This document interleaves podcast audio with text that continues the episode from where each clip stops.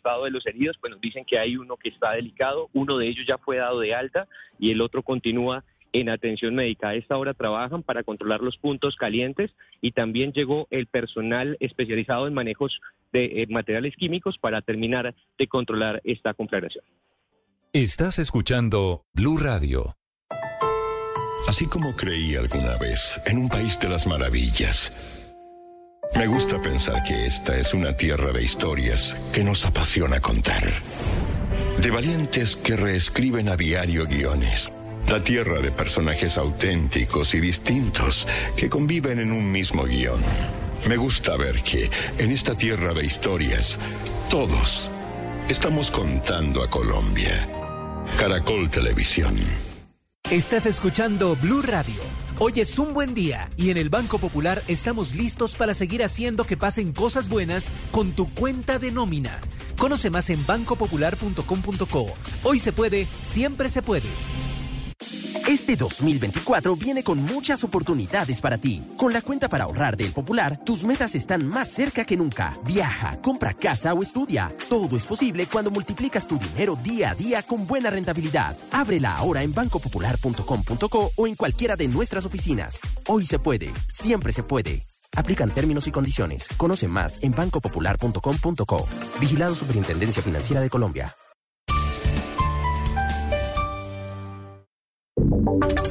Y ahora en Blue Radio, la información de Bogotá y la región.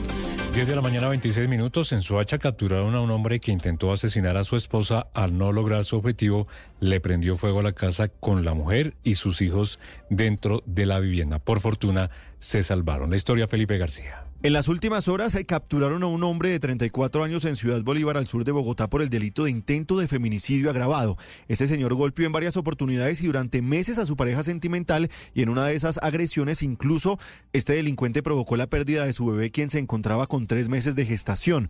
No siendo suficiente con eso, el primero de enero de este año en el barrio Luis Carlos Galán, este delincuente llegó a la casa de la mujer y le prendió fuego a la vivienda con ella adentro y sus tres hijos, de dos, tres y cuatro años. Por fortuna se salvaron. El coronel Edwin Correas, comandante de la policía en Soacha. Siendo aproximadamente las 5 de la mañana, este sujeto llega a la residencia de su expareja y de manera violenta incendia la vivienda de esta mujer con ellos dentro de la casa. El capturado, de acuerdo con las autoridades, presenta anotaciones, es decir, antecedentes por violencia intrafamiliar, amenazas, lesiones personales y tráfico de drogas, por lo que un juez lo envió a la cárcel.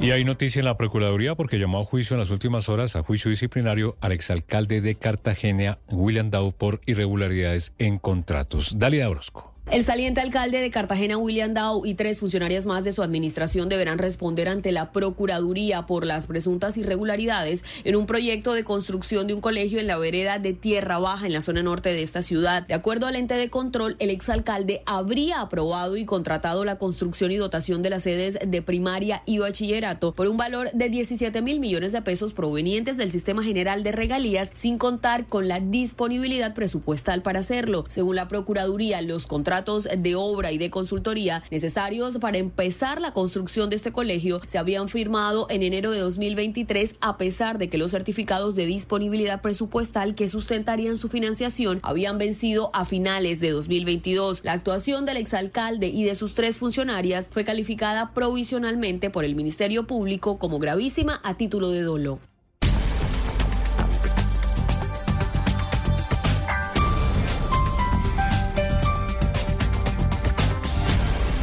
Las victorias y derrotas, la pasión y la afición en juego y los datos de lo último en deportes se lo presenta Mañanas Blue. 10-29, hoy semifinal de la Supercopa de España femenina con cuota colombiana. Real Madrid con Linda Caicedo se enfrenta al Barcelona, el equipo de Bon Matí, la mejor del mundo. Será a la una de la tarde. El ganador de este duelo entre Barcelona y Real Madrid se verá con el levante de Mayra Ramírez, también colombiana, en la final de la Supercopa de España femenina. Y a propósito de duelos entre colombianos, hoy en la Copa del Rey en España, fútbol masculino, el Girona de John Solís se enfrentará al Rayo Vallecano de Falcao García. Este duelo será a las 3 y 30 en la tarde. También por Copa del Rey, Valencia, Celta de Vigo y Osasuna ante la Real Sociedad. Y en Inglaterra, en la FA Cup, Everton Crystal Palace, el Crystal, que tiene en la mira al colombiano John Córdoba a las 2.45 en la tarde, el Bristol Rovers frente al Norwich City. Y a esa misma hora, el Blackpool recibirá al Nottingham Forest, equipo que también pretende a Córdoba, el hombre gol del Krasnodar en el fútbol ruso. Los deportes a esta hora en Mañanas Blue.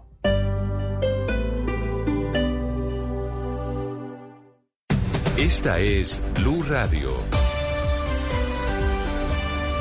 Sintonice Blue Radio en 89.9 FM y grábelo desde ya en su memoria y en la memoria de su radio. Blue Radio, la alternativa. El profesor podcast con Sergio Fajardo. ¿Por qué una persona decide ser maestro o maestra? Me ha gustado mucho compartir con los niños. Cuando llegaron el momento de decidir qué querían ser, elegían ser profesores. Ser maestro es lo más lindo que hay. Soy profesor todos los días de la vida y así me moriré. Es mi orgullo y fue la selección que yo hice. Es necesario concientizar al docente mejor preparado para enseñarle a sus alumnos. La educación es y tiene que ser siempre esperanza. Yo soy Sergio Fajardo y les voy a presentar el video podcast El Profesor, yo, Sergio Fajardo, con educación todo se puede. Cada semana un episodio nuevo en todas las plataformas de audio y en boombox.com.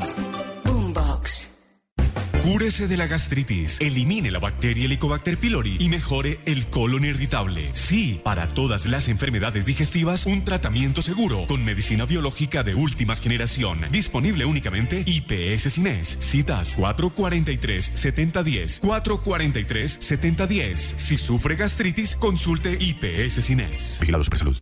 Si es opinión. ¿Vale pena que el gobierno invierta esta cantidad de dinero en un espacio de este tipo? Primero es si la pregunta es válida o es simplemente la quejadera y la criticadera, todo lo que hace Petro, todo lo que se mueve. Yo creo que en este caso la pregunta es válida, porque sí es una suma importante. Y lo segundo es evaluar si la estrategia es correcta o no, pero parece que es enfocado solamente a lo turístico. Si es así, puede ser muy costoso, eh, puede, ser no, no, puede no ser el mejor sistema. Si es humor.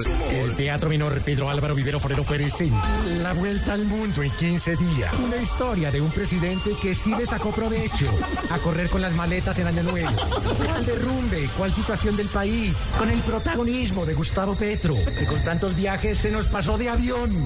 Una obra ganadora de tres premios Emmy. Emigración a Guatemala. Emigración a Davos. Emigración al Vaticano. Sería un honor tener al presidente en Colombia. Voz Populi, de lunes a viernes desde las 4 de la tarde. Si es opinión y humor, está en Blue Radio, la alternativa.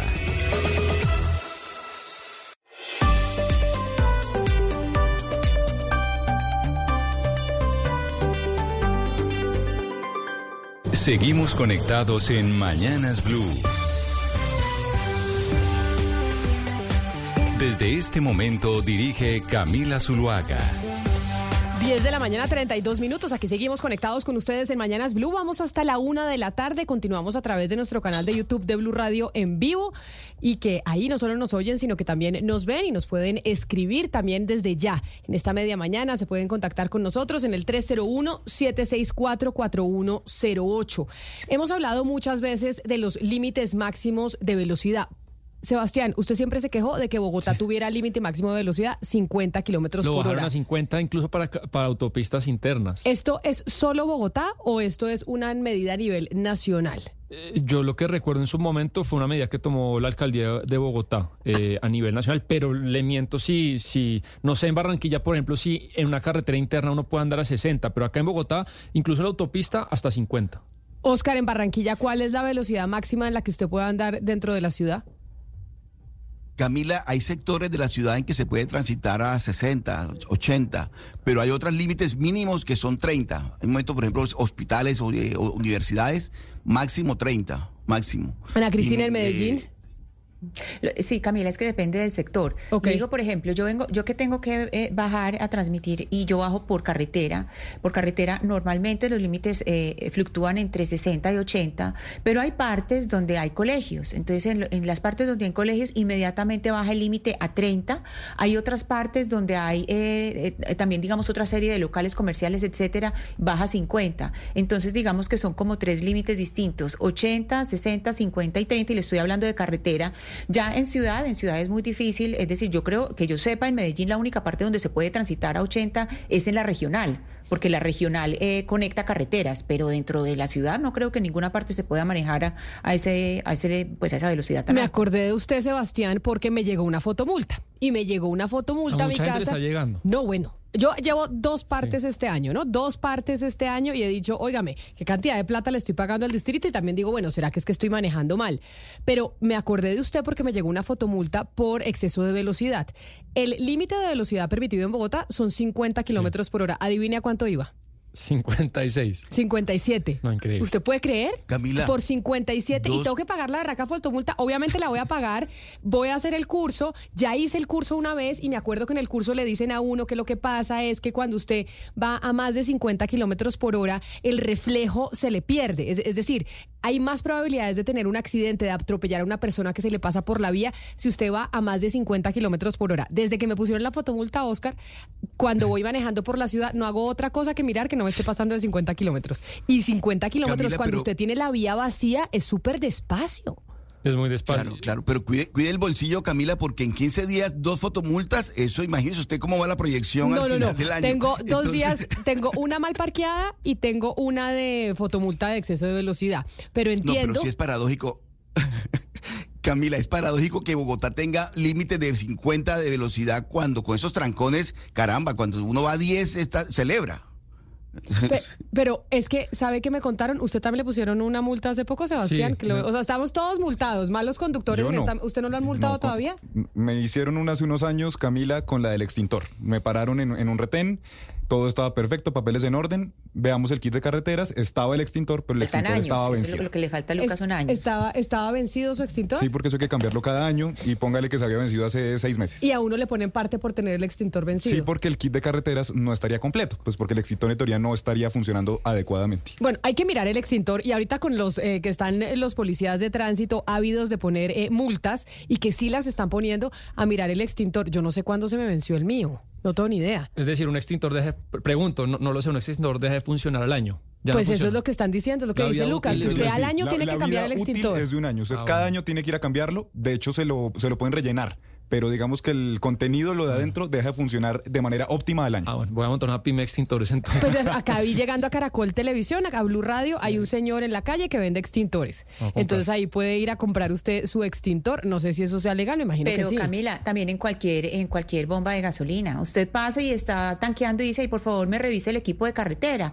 Entonces no solamente le revisan el equipo de carretera que esté completo, porque esa es otra cosa. No es solamente el extintor, es que el equipo de carretera esté completo. Lo tiene que tener completo y si no lo tiene completo, también le Chaleco tiene tienen que tener. Yo no tengo chaleco. Tiene que tener los conos, sí, sí. tiene que tener los conos y se vara. Es decir, hay una serie de... todo el equipo de eh, el auxilios botiquín, debe pero Oscar, también. ojo que no es cualquier botiquín, porque es que hay botiquines que venden que no están completos. Entonces, el equipo de carretera incluye el extintor, digamos, el extintor es lo que tiene algo más visible, que es la fecha, y eso se lo cambian facilísimo, cuesta 25, 30 mil pesos, yo, yo acabo de cambiar el mío, Sí. y lo que le decía Camila, uno lo programa en el celular y uno dice, pone, que, el- que la alarma del celular le cuente a uno, dentro de un año hay que cambiar Me el está- extintor. Me No, está pero- pero que- escribiendo, que- que es me está escribiendo eso, una oyente, me está escribiendo una oyente que me dice eh, al 301-764-4108 que me dice, Camila, ayer justo cambié el extintor y el nuevo botiquín dice cuello ortopédico, que el nuevo botiquín tiene que tener cuello ortopédico. Ah. Ocho, salgo yo de aquí y me pone la multa el policía donde me vea el botiquín porque estoy No, segura que el mío no tiene cuello no tiene cuello ortopédico, lo ni, ni chaleco. No, pero El- entonces lo que usted necesita es una camioneta. ¿no? O sea, usted tiene que tener un- cono, botiquín, extintor. O sea, ¿qué más necesitan? O sea, Pues ahora no cuello ortopédico, dice la ¿no? oyente. Y es que si no le ponen una multa, es en serio, esto no es eh, molestando lo que estamos diciendo. En serio que están poniendo multas y está muy bien, porque tenemos que aprender a manejar. Yo ya llevo dos este año y me dijeron que si uno tiene dos en menos de seis meses y lo para un policía, le puede suspender la licencia de Por conducción. multas diferentes. Por multas diferentes se la ¿Cómo puede así? suspender seis meses. Es que le pueden suspender a usted la licencia Oiga, de Camila, conducción, pero- ojo, seis meses. Lle- lleva 17 días este año. O sea, usted eh, este año ya lleva seis meses, ¿no? Es que llevamos 17 días y ya Por usted hago todos 17 días. Por eso, le, por eso le estoy compartiendo a mis compañeros de la mesa de trabajo y a los oyentes mi experiencia que pueden aprender de mi Pero no, experiencia. no, no es que yo No, quiera pero disculpar Camila, a ¿quién usted. dijo lo del cuello ortopédico? Me está ¿Quién diciendo un oyente, me están diciendo un oyente eso es que una se novedad. llama Beatriz. tenía- Ah, y linterna, también me están diciendo. Camila, también. eso hay que verif- verificarlo. Yo no creo que uno, pues, lo tenemos que verificar con, con alguna fuente, porque yo no creo, es que un cuello ortopédico es, pues, lo, lo manda un ortopedista. Es que yo no creo que uno pueda ponerle, o sea, una persona en un accidente, en un caso cualquiera, uno no puede poner un cuello ortopédico así como así. Yo no tengo eso alcohol y curitas. El mío tiene alcohol y Claro, curitas. porque una la- curita, una, la una herida. curita se le puede poner Mire, es me manda, me manda la resolución. eso. Me manda la resolución del 2007, que es del Consejo de Bogotá, que determina y resuelve la obligatoriedad de usos de los elementos de primeros auxilios, todo, se- todo establecimiento comercial, esto es establecimiento como ta, ta, ta, y el de los carros. Son tres tipos de botiquín. Hay el botiquín tipo A, botiquín tipo B y botiquín tipo C. Entonces, el tipo A es el que tiene lo normalito, lo que tenemos todos. ¿Sabía que el botiquín tipo A tiene que tener eh, termómetro, Ana Cristina? ¿Su, ¿Su carro tiene termómetro? Dígame que, que lo tiene. Eh, no sé, ay, Camila. Ah, sí, porque el botiquín tipo A, que es el más eh, facilito de todos, pide termómetro. Termómetro y alcohol antiséptico, que ese sí pues tenemos todos. Sí, ese sí, ese, No, pues ese falta sí lo bata. tengo. El, eh, el, el botiquín tipo B tiene que tener vendas, tiene que tener tijeras, tiene que tener eh, linterna, pilas de repuesto, tabla espinal larga, esa sí no, ¿no? Esa, eh, collar cervical de niño. Camila, Dígame. Por eso es que uno no puede pelear con los policías de tránsito. Todo lo que ellos le digan, uno le, tiene- le tiene que decir, sí señor, sí señor. Porque si no, comienza a preguntarle, a ver, déjeme ver el extintor, déjeme ver el cuello ortopédico. Pero déjeme- además porque que uno no se conoce la que- norma y ellos lo no conocen a la perfección. Claro, claro, viene la multa enseguida, enseguida. Deberíamos hablar más adelante con alguien que nos dé eh, datos exactamente de qué es lo que tenemos que tener. Porque yo una multa más y me quitan el pase seis meses. Es que ahora le suspenden a usted la licencia Pero de conducción. yo, yo sí quería salir ahí en defensa, Camila, del, del conductor o del ciudadano. No, esté- no es que esté bien eh, infringir la ley, pero a mí sí me parece un exceso que a usted le quiten medio año eh, su, eh, su licencia porque, no sé, eh, digamos... Esa, esa, esa que le pusieron por 57 kilómetros el primero de enero.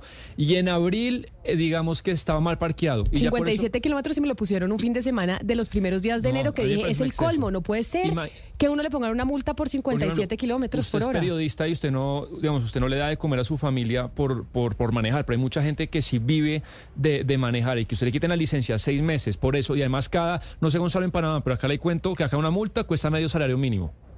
No, no, El no, otro día pagué es- por la, la de mal parqueada 500 mil pesos, me pareció un horror, se los conté aquí y les dije, so- pagamos multas mucho más caras de lo que por ejemplo se paga en países europeos o en Estados Unidos y demás. Y eso no fomenta el pago, eso lo que fomenta es que la gente no pague porque no puede pagar 500 mil pesos por una multa. Y Claudia me decía, entonces no se parquee mal. No, correcto, no hay que parquearse mal, pero también hay que tener un sentido de la proporcionalidad.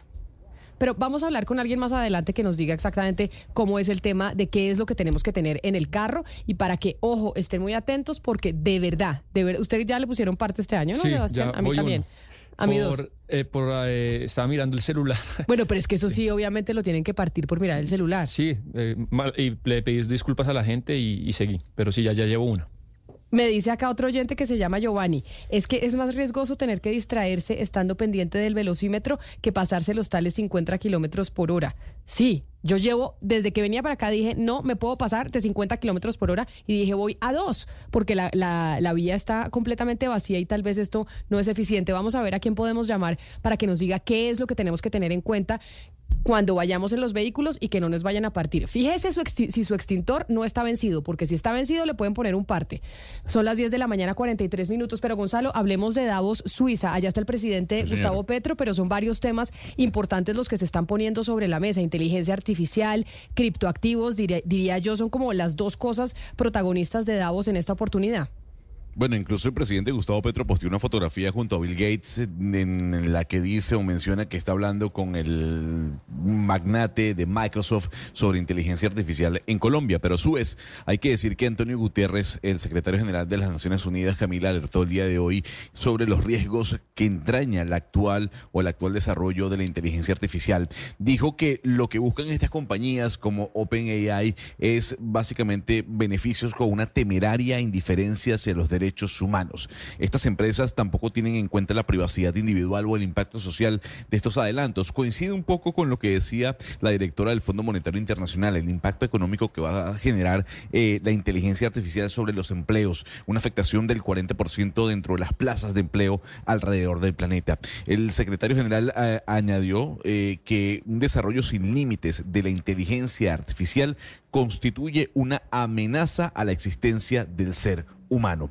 Y mientras eso se daba, esa conversación sobre inteligencia artificial se daba en el, foro de Davos, por el otro lado hablaba Javier Milei, quien se reunió, por ejemplo, con el primer ministro de Inglaterra, David Cameron. Eh, Javier Milei lo que dijo es que Occidente está en peligro por la tendencia de los líderes mundiales a abrazar el socialismo que lleva a la pobreza.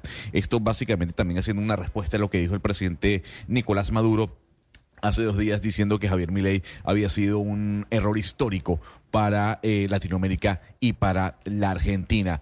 Se habló también y se sigue hablando del apoyo monetario que necesita Ucrania, el señor Zelensky, eh, junto con, en este caso, el director del Banco Europeo para la reconstrucción eh, de em, Ucrania, ha pedido más financiamiento. Y también viene dado, Camila, este apoyo monetario que está pidiendo Zelensky en Davos y Ucrania por, de alguna u otra manera, lo que está ocurriendo en los Estados Unidos. Recordemos que Estados Unidos, la Casa Blanca dijo, en estos instantes no tenemos más plata para apoyar logísticamente a Ucrania. Necesitamos que el Congreso de la República nos, nos, apruebe ese proyecto de 60 mil millones de dólares para ayudar a Ucrania.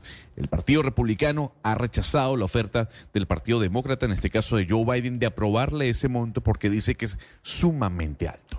Pues precisamente hablando de las noticias que se generan en Davos ayer, el ministro de Hacienda colombiano, Ricardo Bonilla, dijo que en Colombia se deben regular los criptoactivos. Oigamos lo que dijo específicamente el ministro Bonilla desde Suiza. Es que hoy estamos en la perspectiva de tener que mirar si hay una moneda digital o qué hacemos con los criptoactivos. Y sobre los criptoactivos hay mucho que hablar y mucho que reglamentar para que no llegue a otro tipo de fraude. Entonces, si con las monedas digitales hay fraude, con criptoactivos hay todavía más. Entonces, desde ese punto de vista, hoy estamos en la obligación de reglamentar qué hacemos con monedas digitales. Los bancos centrales poco a poco van viendo que la velocidad de circulación del dinero va desapareciendo y que hay que reemplazarlo con algo digital y todos están mirando cómo es esa figura. Eso decía ayer el ministro colombiano en Davos, Suiza. Pero esa declaración de Ricardo Bonilla se da además después de que la semana pasada en Estados Unidos la SEC, que es la Comisión de Bolsa y Valores, aprobó a 11 fondos cotizados en bolsa, conocidos en inglés como los ETFs de Bitcoin, para empezar a cotizar. Eso generó por un momento que el valor del Bitcoin subiera. ¿En cuánto está el valor del Bitcoin ahorita, eh, Sebastián? ¿Lo tiene ahí eh, a la mano? Eh, creo que pasó a los 50 mil dólares el, precio del Bitcoin. bastante, pero ya se lo tengo. Eh, está ahorita en 42 mil dólares. En 42 mil dólares por eh, Bitcoin. Pero cuando la SEC dio esta noticia, en donde se aprobaban esos 11 fondos, esos, fondos esos 11 ETFs, subió casi que hasta 50 mil dólares. Usted, Gonzalo, que es el que tiene sus eh, algunos ahorritos, algunas inversiones en Bitcoin, seguro estaba pendiente de eso, ¿cierto? Sí, señora, pero no llegó a rozar los 50 mil, llegó a rozar los 45 mil, 47, 45. Llegó un punto en donde se cotizaba 43 mil 600 dólares, casi 44 mil, y se esperaba que pudiese llegar a los 50 mil. Pero hay que decir, Camila, que esta noticia, si bien es cierto, para el mundo de, los criptoactivos es, es, un golpe durísimo a al estatus de status quo, hay que decir que la SEC dijo, no es que hayamos aprobado el Bitcoin, ojo con eso, no es que lo estemos aprobando y estemos dando carta abierta para la utilización o la regularización de, criptoactivos dentro del mercado financiero. Simplemente estamos dando un paso para que aquellas personas que deseen invertir lo hagan de manera regular. Gabriel Santos es el presidente de Colombia FinTech, que es este gremio nuevo que se creó alrededor precisamente de las compañías eh, financieras y de tecnología y está con nosotros en la línea. Señor Santos, bienvenido. Mil gracias por acompañarnos. Hola Camila, buenos días para, para ti, para todo tu equipo. Eh, para mí es un gusto seguir en esta cruzada de tratar de convencer a Oscar Montes de que sea un fiel creyente del uso de estas y otras plataformas. Entonces, un gusto conversar con, con ustedes, con el equipo y con todos los oyentes de Blue. Bueno, Gabriel, ¿qué significa Este para... año sí, este año sí. Vamos a ver si lo convencemos. Gabriel, ¿qué significa para Colombia lo que dijo ayer el ministro Ricardo Bonilla sobre el tema de regular los criptoactivos? Pero dos, esto sumado a la decisión de la SEC la semana pasada, que era lo que comentábamos, de autorizar a 11 fondos que cotizan eh, y que tienen, BT, eh, que tienen Bitcoin para empezar a cotizar. Yo creo que son dos, dos momentos distintos, entonces voy a empezar con el primero, que es el del el comunicado del ministro de Hacienda, la comunicación del ministro de Hacienda el día de ayer, que es importantísima. Nosotros venimos acompañando al Ministerio de Hacienda desde hace un año en la posibilidad de crear un proyecto de ley o una regulación secundaria que permita proteger a los usuarios, ofrecer información veraz, tener límites claros tanto para las empresas como para los consumidores de activos virtuales. Entonces, él ya había hecho un anuncio para estos efectos en la convención bancaria el año pasado, después de unas discusiones fa- fascinantes que tuvimos con ellos, y yo celebro que este ha sido un gobierno que haya impulsado de manera constante la adopción, digamos, de nuevos métodos tecnológicos de acceder a activos virtuales. Y yo creo que esto ya es el acelerador final antes de que se presente un proyecto de ley en la legislatura presente o la legislatura que empieza en febrero. Hay que acordar de los usuarios por primera vez en la historia de este país. El Congreso empieza a legislar en febrero y se va a presentar un proyecto de ley. Por otro lado, lo que lo que ocurrió en Estados Unidos es importantísimo y yo diría que más importante del qué, o sea, de lo que ocurrió puntualmente es quién lo hizo. Para cualquier oyente incauto es muy, es muy curioso, pero Estados Unidos ha sido la jurisdicción más antipática en contra de cripto en el mundo. Sacó empresas, sacó bancos que eran muy cercanos de criptos a través de litigios por el sistema judicial. Digamos, ha, tenido fuertes roces con la industria. La industria terminó por migrar a Europa, que tiene una legislación súper comprensiva. La legislación se llama MICA eh, súper comprensiva de quién lo puede usar, cómo lo pueden usar, bajo qué se puede invertir, cómo se puede invertir, etcétera. Y los y, y en Estados Unidos siempre han sido muy anticripto en cualquiera de sus acepciones, no podía tenerlos de ninguna forma, podía de alguna forma tercerizar futuros en criptoactivos en Bitcoin, pero era absolutamente rechazable para el sector financiero tradicional.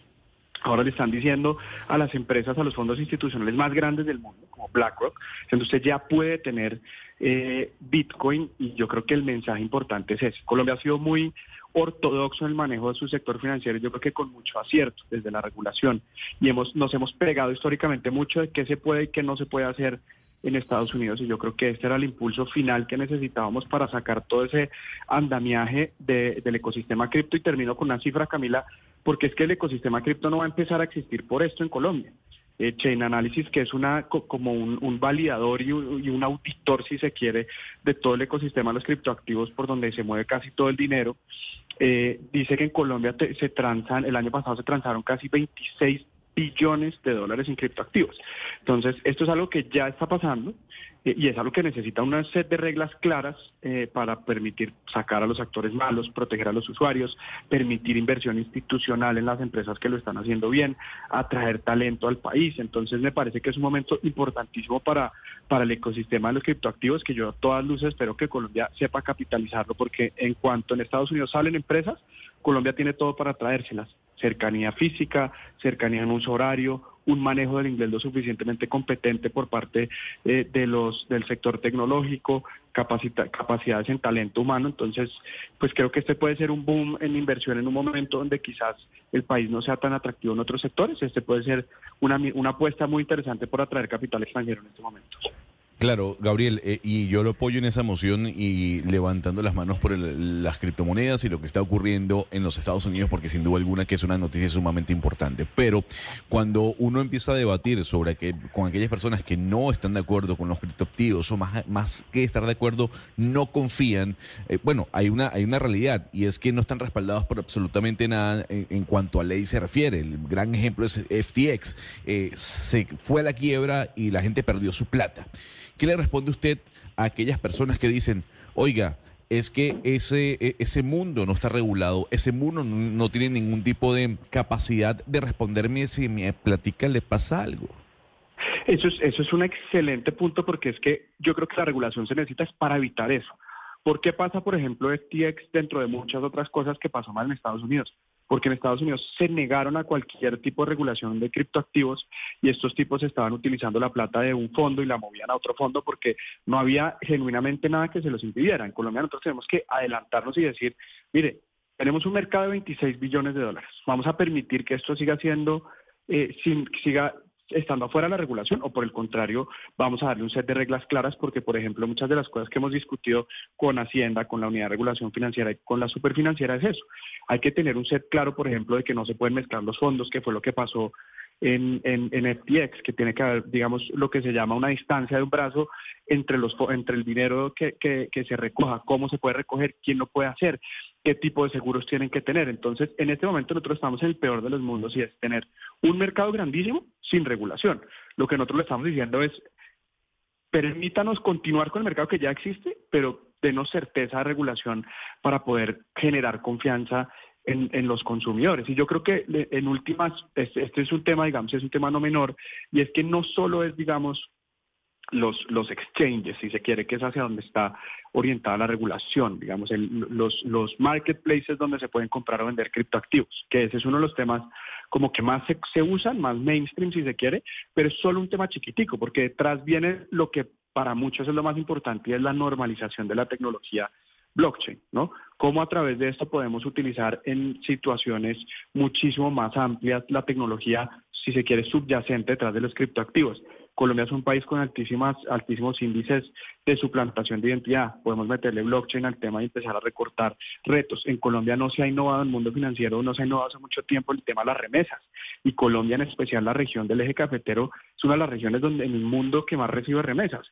¿Por qué no les ofrecemos a ellos la forma de hacerlos a través de blockchain de una forma muchísimo más costo eficiente y mucho más rápida para que haya más plata, para que la gente pueda consumir y no se le paguen en intermediarios innecesarios. Entonces, yo creo que esta es una revolución naciente para el sector financiero espectacular, con riesgos, por supuesto, riesgos que se tienen que comunicar de forma veraz y que se tienen que trabajar de las manos las autoridades para tener una regulación competente, pero que no sea una regulación como para que esto no exista, poniendo requisitos imposibles de cumplir, sino al revés. Pero usted cree que esa regulación es por la que va el ministro Bonilla o no?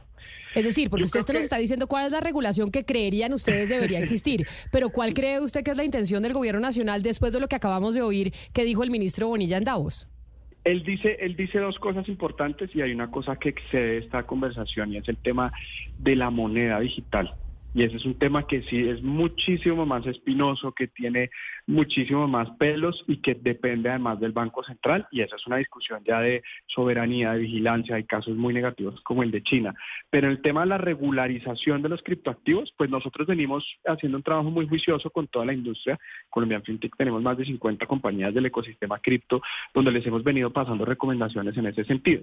Eh, pero están pasando muchas otras cosas. Por ejemplo, este país hizo un sandbox que es como es una arenera donde trabajaron durante dos años los bancos con las empresas de criptoactivos un poco para entender cuáles eran los riesgos en materia de lavado de activos, cuáles eran las oportunidades de mejora, etcétera, y de eso se proyectó una circular, la circular 017. Tristemente, el momento ocurrió en el gobierno pasado, eh, eran, eh, eh, eran muy temerosos de sacar una disrupción financiera tan grande y esa circular durmió el sueño de los justos hasta hace muy poquito que empezó a coger tracción y esperemos que con toda esa experiencia para poder proteger al sector financiero, proteger a los usuarios, pues sea parte, digamos, de todo este andamiaje de lo que estaba anunciando el señor ministro en Davos, que para mí a todas luces sería muy positivo. Por supuesto que esto tiene que pasar por el Congreso y uno, con la experiencia de haber sido congresista, uno en el Congreso eh, pues sabe cómo entra, pero muy difícilmente sabe cómo sale. Entonces, pues ojalá esto se haga con esa, con esa virtud de hacerlo buscando con interés público, buscando beneficiar. ¿Qué sería lo máximo de lo que ustedes aspirarían con este gobierno? Porque evidentemente este mundo pues eh, entre comillas puede ser infinito, se pueden pactar contratos de arrendamiento en Bitcoin como ya pasa en otras partes del mundo, que no le paguen el salario en, en un criptoactivo, pero pues uno, uno, no creería que un gobierno de un día para otro esté dispuesto a eso. ¿Cuál, cree usted que, es lo máximo a lo que se puede aspirar con este gobierno en, en ese mundo? Yo creo que usted tiene razón y ese es, digamos, como para ponérselo también en, blanco y negro a los usuarios. Yo creo que hay ejemplos de países con una adopción altísima como eh, puede ser El Salvador eh, por encima de la mesa o como pueden ser, por ejemplo, Argentina y Venezuela por debajo de la mesa, donde, se, donde de alguna forma se ha normalizado el, el, el pacto de este tipo de transacciones a través de criptoactivos. Eso todavía no está en la, en la mesa de la discusión y yo creo que lo que quedó claro fue decir, mire, quién es el único que puede emitir una moneda de valor es el Banco de la República. Ese fue uno de los puntos que nosotros vimos perfecto. Entonces tengamos activos virtuales donde se puedan resguardar eh, donde se puedan eh, resguardar cierto tipo de activos y que quien tenga el monopolio de la moneda sea el Banco Central, que eso me parece a mí perfecto. Entonces yo creo que este primer paso es importantísimo porque va a ser un proyecto de ley que permita eh, intercambiar valor a través de los mercados o de los exchanges como Binance, como Bitso, como Buda y como otras muy compañías muy grandes, muy serias que tienen un respaldo financiero para no caer en lo que decíamos ahorita de que a la gente se le sube la plática y yo creo que eso es el primer paso para la normalización de, este tipo de, monedas. Pero vuelvo un poco al, comentario inicial. En Colombia el año pasado se movieron 26 billones de dólares en criptoactivos. Eh, eso es algo que ya está pasando. Entonces, yo creo que si nosotros no nos adelantamos y hay gente que muy seguramente estará utilizándolo esto como moneda de cambio. Entonces, o, nos sentamos muy juiciosos a meter una regulación innovadora que promueva la competencia y la innovación, o pues vamos a seguir, digamos, en, este mundo de zonas grises, que es el, lo que menos deseamos nosotros como industria. Pues, Gabriel, salió usted del Congreso de la República para irse, creo yo, al gremio que va a estar de moda este año, porque así como lo dice el eh, ministro de Hacienda, Ricardo Bonilla, en Davos, así lo dicen otros tantos invitados en el Foro Económico Mundial, uno de los temas de moda en este 2024 van a ser los criptoactivos, cuál va a ser eh, su regulación, la inteligencia artificial. Ese va a ser el tema que vamos a estar hablando en este 2024. Así que sin lugar a dudas estaremos hablando en otras oportunidades con usted porque claramente Colombia FinTech va a ser un gremio que va a tener que estar en la mesa de conversación sobre todos estos asuntos. Mil gracias por atendernos el día de hoy. Camila, muchísimas gracias para, para usted, para todos los oyentes. Soy más efectivo ahorita siendo líder gremial que cuando fui congresista, que no me pasaba nada. o sea, ¿está más contento de líder gremial que de congresista? ¿Qué pues ser líder gremial o congresista? pues por lo menos ahora me ven mis dos hijas, eso es lo único. Le mando un saludo especial, feliz año. Gracias, Camila. Igualmente, feliz año. Chao. 11 de la mañana en punto, sí, señores. Y además, eh, de hecho, creo que en eh, Davos, Gonzalo Guita Gupina, que es la, eh, pues la no la presidenta del Fondo Monetario Internacional, pero sí la técnica, ha hablado, entre otras cosas, de esos dos temas criptoactivos e inteligencia artificial. Son los dos temas que nos vamos a concentrar en este 2024 y más vale que nosotros empecemos a empaparnos porque creo que sabemos casi absolutamente nada. Pues eh, sí, sin duda alguna. Eh, yo creo que, que, el tema de las criptomonedas, Camila, con el paso que dio la SEC la semana pasada, sin duda alguna lo, que hace es impulsar este sector, porque ya lo hemos debatido aquí, incluso Sebastián y mi persona estamos muy de acuerdo cuando se intenta satanizar el mundo de, los, de las criptomonedas diciendo que es por allí en donde eh, se, se, se, blanquea el dinero, se utiliza dinero mal habido, cuando en realidad todo eso de, de lo mal que se menciona en cuanto al sistema de los criptoactivos ha pasado también por el sistema bancario regulado en todos los países. Así que gran paso por parte de la SEC, que sin duda alguna va a buscar una regularización que beneficie a quienes creemos en esto. 11 de la mañana, un minuto, está enferma. Ana Cristina, está enferma la familia real, la familia real en el Reino Unido, pero no solo está, pues no sé si enfermo, Lucas, ¿qué les está pasando? No, sí, se enfermaron todos. Se enfermaron todos. ¿Quiénes se enfermaron? No, noticia importantísima, está el Reino Unido. Señora. Pero sí es cierto, Ana Cristina, que cuando algo pasa con la, con la familia real allá en, en Inglaterra, sí es importantísimo. Claro, es muy importante, Camila, y usted me lo pregunta cuando estoy tosiendo. Entonces, cuénteme. Qué pena, cuénteme qué les pasa si tienen esto mismo que tengo yo, que es una tos post-COVID, la más horrible. ¿Qué les pasa ya? Porque eso sí ocupa todos los titulares siempre. Sí, por eso es que le estoy preguntando, Lucas, ¿quiénes están enfermos de la familia real? Están enfermos. Primero, más temprano habíamos sabido que Kate, que Catalina en español, había sido sometida a una cirugía abdominal en un hospital privado de Londres y que va a estar hospitalizada entre 10 y 14 días antes de poder regresar a su domicilio. Y lo que dicen desde el Palacio de Buckingham es que es muy poco probable que pueda retomar su agenda y sus compromisos antes de la Semana Santa. Es decir, unas dos, tres semanas, incluso un mes de convalecencia. ¿Pero cirugía abdominal de qué? ¿Una cirugía estética o una cirugía por salud? No, una cirugía por salud. Parece que no es un tema cancerígeno, pero no detallan qué tipo de procedimiento fue. Solamente dicen cirugía abdominal y va a estar ingresada entre 10 y 14 días. No le puedo creer un montón. Muchísimo, sí, señora. Y ella con tres niñitos. Tienen, Son tres hijos los que tienen. Tienen tres hijos. Ok, que esto estamos hablando de Kate Middleton. De Kate Middleton. Okay. Y unos dos horas después sacan otro comunicado desde Buckingham en el que dice, le voy a leer el comunicado siguiente, al igual que miles de hombres cada año, el rey Carlos ha buscado tratamiento para un gran agrandamiento de la próstata. La condición de su majestad es benigna e irá al hospital la próxima semana para un procedimiento correctivo. Los compromisos públicos del rey se posponen por un corto periodo de recuperación. Eso sí es verdad. Oscar, perdóneme que le pregunte a usted, pero es que usted es el más grande de la mesa. Los hombres cuando están ya entrando en años tienen ese problema Que se les empieza a agrandar la próstata y, y muchos como el rey eh, Carlos tienen que ir a hacerse este tipo de procedimientos, ¿cierto? Camila, a uno le recomiendan que después de los 45 años, eh, anualmente, todos los años, hay que hacerse el examen de la próstata. Es lo que, eso es lo que le recomiendan a las personas cuando ya pasamos de los 45, los 50 años. Por supuesto que sí, claro que sí. Y si a uno se le agranda la próstata, discúlpeme, le se lo pregunto porque usted ya es mayor, pues no le estoy diciendo viejo, pero si es el más grande Sí, de la sí, sí, mesa, ¿cuál es el problema con el agrandamiento de la próstata? No, ahí, ahí comienza una serie de chequeos, Camila, afortunadamente, pues no es mi caso porque tengo constantemente controlado todo, pero no, pero una serie de exámenes y bueno, mil cosas y chequeos y chequeos para ver exactamente qué es lo que está pasando. porque hay un problema en la eh, urinario, el dolor a la, a la hora de, de- de la admisión, o sea, muchas, muchas cosas, mucha complejidad con respecto a ese tema. Entonces, por supuesto que inmediatamente se disparan las alarmas y hay que estar constantemente chequeando qué es lo que está pasando. Lo que dice el comunicado del Palacio de Buckingham es que como tantos hombres en Tal el mundo de su edad tienen que hacerse esas revisiones, por eso yo pregunto, sé que es así, pero el hecho de que se agrande la próstata, ¿qué efectos tiene? ¿Sabemos o no tenemos ni idea? O sea, Pues esa, ¿qué es es? una, es- esa no ha sido una preocupación todavía para mí. Pero le va a tocar, Lucas, en algún vamos a momento le va a tocar. ¿Usted Ya- sabe de, esa- de esas preocupaciones o Sebastián tampoco sabe? No, todavía no. No le puedo creer. Ana. Cristina, ¿usted por su marido sabe cuál es el problema de que se agrande la próstata? ¿Sabe cuál es el problema? Porque él también es súper, y además eh, una cosa, Camila, y que es bueno comentar acá sobre la prevención de las EPS.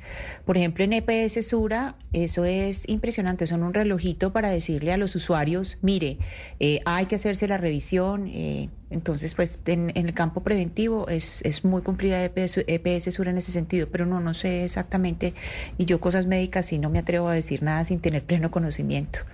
Bueno, aquí buscando le tengo más o menos la respuesta. La próstata agrandada ocurre cuando la próstata se vuelve más grande de lo normal. Se conoce como hiperplasia prostática benigna. Por lo general, continúa creciendo durante la vida adulta y es por esto que la afección es más común en personas, como le decían ustedes, mayores de 50 años y a medida que la próstata crece, puede presionar la vejiga y comprimir la uretra, lo que puede hacer más lento o incluso bloquear el flujo de la orina que sale de la vejiga. Ah, eso es lo que pasa. Y por eso, Oscar, usted ya está en, el, en el momento en donde se para por las noches a ir al baño, que eso es lo que le empieza a pasar también a los señores mayores, que por la noche se empiezan Sí, a parar sí, sí, sí. a hacer eh, pipí mucho más seguido. Claro, por supuesto, exactamente, Camila. Eso es, es- el organismo es sabio en todo sentido y obviamente que con los años t- viene esta serie de, de situaciones pues que se presentan y que son naturales, digamos, producto de la edad. Pero, pero lo que sí hay que tener siempre controlado, Camila, y es una buena recomendación, es el, el- el- crecimiento de la próstata, digamos, que no, no tome, que no crezca demasiado porque allá algo está pasando. Exactamente, ¿qué es lo que está pasando ahora que, por lo que nos están contando, con lo que está pasando con el rey? Claro, por eso así escribe en el comunicado, que esto como tantos otros, eh, como tantos otros mortales, al rey le pasa exactamente lo mismo. Una de las fotos que ha sido noticia hoy en Colombia de Davos es la foto que tuvo el presidente Gustavo Petro sentado hablando con Bill Gates, de las que usted, de la que usted ya hablaba, Gonzalo, y por eso me parece importante la noticia que se conoció esta semana, que por primera vez en 11 años, por primera vez en 11 años, Microsoft supera a Apple como la empresa más valiosa del mundo, es decir, la que su acción y, que está valorada mucho mejor. Mire, yo le voy a decir algo. Este, este cambio de posición entre las empresas más valoradas en, eh, en la bolsa de Nueva York no ocurría desde que ExxonMobil eh, generó esa riña eh, entre ambas empresas en aquel entonces. Le voy a decir algo. ¿Usted cree, Camila, y le hago la pregunta antes de, trasladarle el comentario, ¿usted cree que Microsoft será la compañía del presente y futuro? Pues creo que Microsoft ha sido la compañía del presente durante muchos, muchos años. Lo que pasaba con el tema de la valoración de Apple es que cuando yo veía clases de contabilidad, Gonzalo, mi profesor siempre nos ponía como ejemplo de unas finanzas impecables Apple. Cuando usted mira y, aprende contabilidad y le toca mirar eh, extractos y demás, en mi caso, mi profesor nos ponía siempre el ejemplo de, lo- de, de Apple y de cómo se manejaba. Por eso esta noticia de que Microsoft ahora es la compañía más valorada del mundo, pasando a Apple después de 11 años, pues sin duda alguna hace que uno sí. Lo que pasa es que yo siempre creí que Microsoft era del presente y del futuro. Nunca pensé que se había quedado anticuada. Yo sí creo que se había quedado anticuada frente al surgimiento que tuvo Apple dentro de los sistemas operativos eh, de computadoras, por ejemplo. Pero fíjese que aquí lo que estamos viendo es, el presente y el futuro de la tecnología en cuanto a la inteligencia artificial. Eh, la inversión que ha tenido Microsoft en inteligencia artificial durante lo que fue el año 2023 y lo que se prevé para el año 2024 está muy por encima de la inversión que está haciendo Apple en dicha tecnología. Incluso todavía estamos a la espera de lo que van a ser sus lentes de realidad virtual, que ya lo anunciaron como un gran logro y un gran lanzamiento, pero de alguna u otra manera estamos a la expectativa de del lanzamiento ya oficial y de que esté en las tiendas. Pero no solo eso, ha habido una afectación también dentro de Apple en cuanto a su valorización por la baja venta de sus más recientes modelos de iPhone. Y es que usted sabe, Camila, que China es un gran mercado para Apple eh, y gran parte de ese mercado eh, se constituye en la compra de iPhones. El iPhone 15 es el último modelo de, de celulares de la compañía Apple. Pues bien, las empresas chinas como Huawei, por ejemplo, o Xiaomi, le están quitando participación a la compañía de la manzanita en China. Y esa participación que está perdiendo Apple en China le ha afectado en la valorización de la empresa en los Estados Unidos y por eso Microsoft también ha superado a la compañía que lidera Tim Cook. Eh, eso está pasando, Gonzalo, pero no sé qué tanto se pueden considerar competidores directos. Yo creo que ah, el gran logro de Apple es que como ninguna compañía en la historia creó todo un ecosistema de servicios y productos que uno se creyó que necesita y se interconectan entre todos. Ninguna empresa había hecho eso. Entonces usted tiene el celular, pero después tiene que comprar entonces el servicio de memoria para que le quepa eso en el celular. Después tiene que comprar los AirPods o los audífonos y se interconectan y después el computador y todo. Así se creó una nube y un mundo de servicios en el que usted va pagando y pagando y nunca nadie había hecho eso. Ese, ese fue el gran éxito de Apple, que yo, no sé si Microsoft directamente eh, hace eso. Sí, porque Microsoft no fue exitoso en la producción de celulares. No, le fue muy mal. Le fue muy mal. Muy, mal, muy, muy, muy, mal. Y entonces ahí sí no hay una entiendo lo que dice Sebastián, que no hay una competencia directa y además Apple no está metido en el tema de la inteligencia artificial. Lo que pasa es que sí eran dos empresas de tecnología sumamente ah, valoradas y eh, por primera vez Microsoft pasa a Apple. Sí, duró 11 años eh, siendo la empresa más valorada en, eh, en la bolsa norteamericana, Gonzalo. Pero, pero le voy a decir algo, Sebastián. Si bien es cierto, usted puede decir, bueno, no, no, compiten de, la mano porque una se dedica a crear teléfonos celulares, pero es que Apple no únicamente crea teléfonos celulares. Hay todo un tema de sistema de hardware, de software que Apple sí hace, que sí Apple desarrolla, que también lo hace Microsoft. Pero es que le doy unos datos. La inversión que ha hecho Microsoft en OpenAI, porque tiene acciones Microsoft en OpenAI o forma parte de su sistema, es de 13 mil millones de dólares. Apple no ha invertido la cantidad de, plata necesaria dentro del sistema de inteligencia artificial que se está desarrollando y por eso le decía la, la premisa en cuanto a inversión.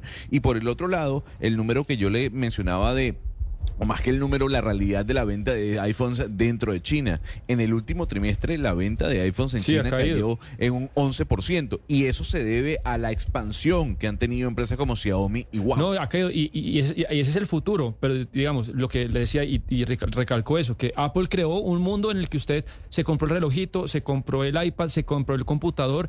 Al final, todo un universo, no digo que de cosas que la humanidad necesite, pero un universo que se interconecta y que más usted tiene que pagar mensualidades y obligó a millones de personas a pagar mes a mes por servicios y, y, al final Apple hizo preso a, la gente de sus servicios. Y o sea, ¿se siente usted preso de Apple? Al final usted mira... Mire, usted tiene computador Apple, celular Apple, los eh, eh, paga mensualmente el iCloud. Los audífonos.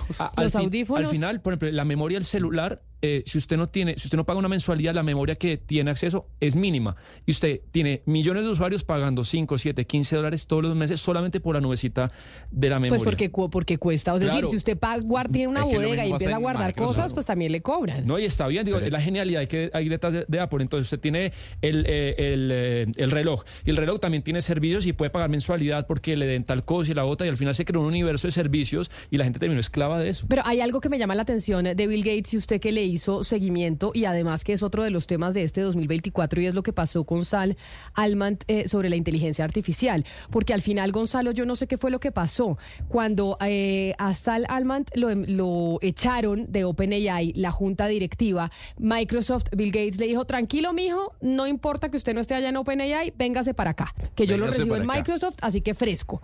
Y la primera versión que se conoció es que la junta estaba muy molesta porque Sal Almant le habían dicho, oiga, párele el carro al al tema de la inteligencia artificial porque tenemos que evaluar esto, cuáles son los efectos que va a tener con los seres humanos y con la humanidad.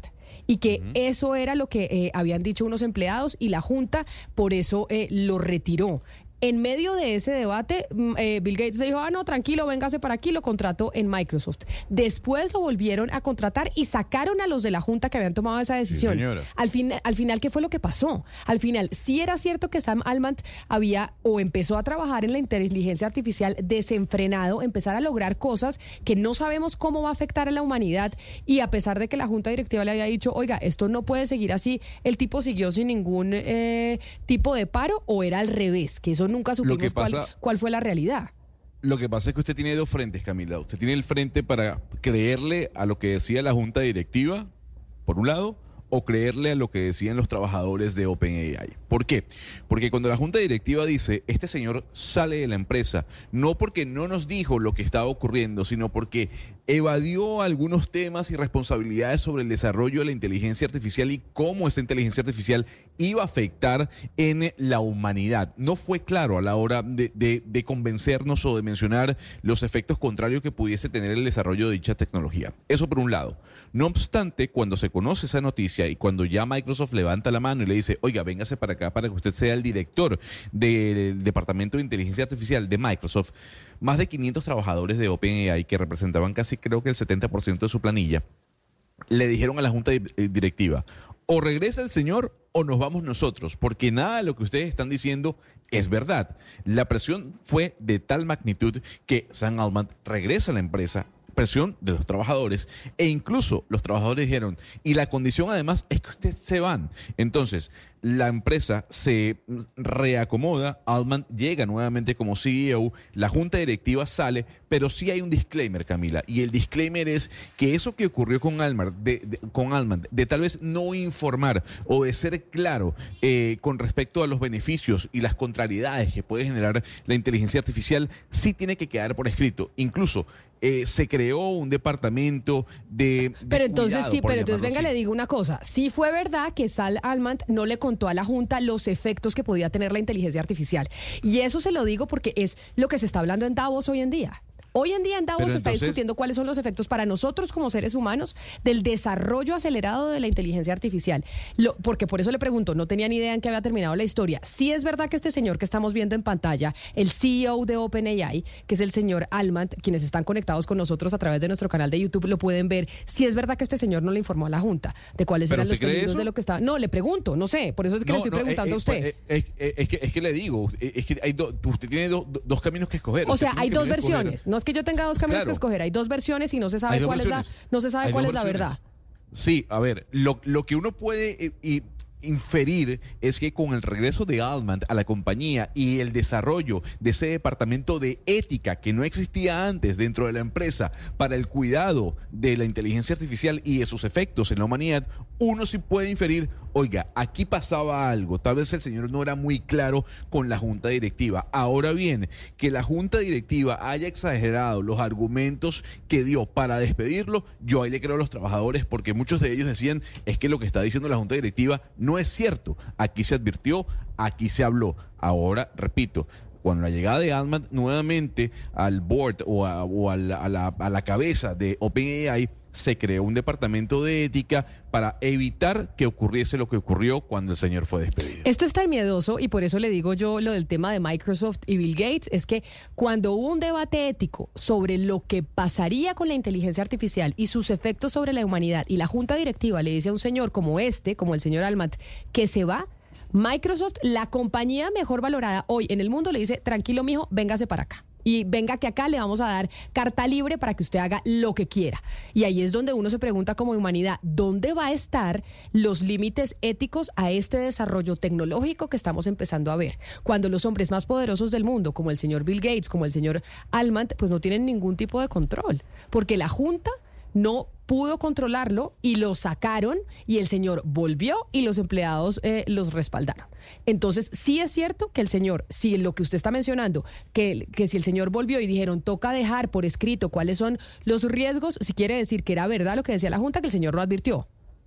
Mm, eh, pudiese ser, creo que el nivel de exageración fue alto, como decían algunos trabajadores, pero la creación de este departamento de ética frente al desarrollo de la inteligencia artificial sí nos da luces de que eso pudo haber ocurrido y que Altman no fue claro, no fue claro, más, más allá de no responder o no, no fue claro con los beneficios y las contrariedades que generaba la inteligencia artificial. Pero usted no puede descartar, Camila, dentro de lo que menciona, que es respetable, sobre el susto que le da la inteligencia artificial, que lo que fue ChatGPT en el año 2023 eh, fue un cambio radical y va a ser un cambio radical para nuestros días y para la humanidad. Me está, me está diciendo eh, Iván Muñoz a través de nuestro canal de YouTube en Blue Radio en vivo que no es cierto que Apple no trabaje sobre la inteligencia artificial, que donde queda Siri, que lleva más años que cualquier otra inteligencia artificial como Alexa, que es de Amazon, o, la de Microsoft. ¿Sí es verdad? ¿Usted usa Siri? Sí, lo, lo, uso. Para Le pregunta de todo. Siri, ¿cómo estás hoy? Bienvenida. Eh, por ejemplo, en, eh, le saludos a la señora gente que me puso la multa para, para evitar ese tipo de multas, porque a veces voy en el carro, cosas de trabajo, y uno necesita saber un dato, Camila,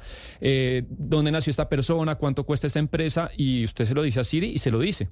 le quería contar algo muy corto que me acordé de usted, Camila, leí algo tenebroso de inteligencia artificial esta mañana. Eh, hay una cuenta de Instagram de una mujer muy bella, hermosísima. ¿Quién es? Eh, no, no me, no me el nombre. Digamos, ah, pero usted la, o sea, la sigue por bonita. No, no, no, yo la sigo, sino que un amigo me mandó, me, me pareció tenebroso y ya me da la razón de por qué me acordé de usted. Y es una mujer casi que perfecta, yo diría físicamente perfecta, y esa mujer pues gana plata en OnlyFans. Resulta que es una mujer que no existe porque es creada por inteligencia artificial y famosos del mundo deportistas le han escrito el eh, mensaje para salir con ella. O sea que hasta los de OnlyFans van a estar eh, reemplazados por la inteligencia artificial. yo creo que eso lo creó una persona o, alguien que sabe mucho de computación. Y claro, pero es lo que le digo que es el temor de lo que va a pasar. Pero el famoso o, el deportista del hombre la invitó a salir pensando que era, que era real, pero no es una mujer que no existe. Por eso. Es que eh, por eso les digo, este es un tema que es del, eh, de este año y que no hemos dimensionado. Acá estaban los oyentes diciéndonos en nuestro canal de YouTube que con la inteligencia artificial, Ana Cristina, se va a acabar el periodismo y que qué maravilla que se acaben los periodistas. Es que se van a acabar muchas profesiones. No sé si la nuestra, no estaría yo tan segura. Creo que el periodismo va a ser mucho más necesario que en ningún otro momento con la inteligencia artificial. Pero lo que sí es cierto es que son muchas, muchas profesiones las que se van a tener que transformar y ese es uno de los grandes retos que van a tener los países en el mundo frente sobre todo a las, a las, a las, a las personas con menos eh, preparación.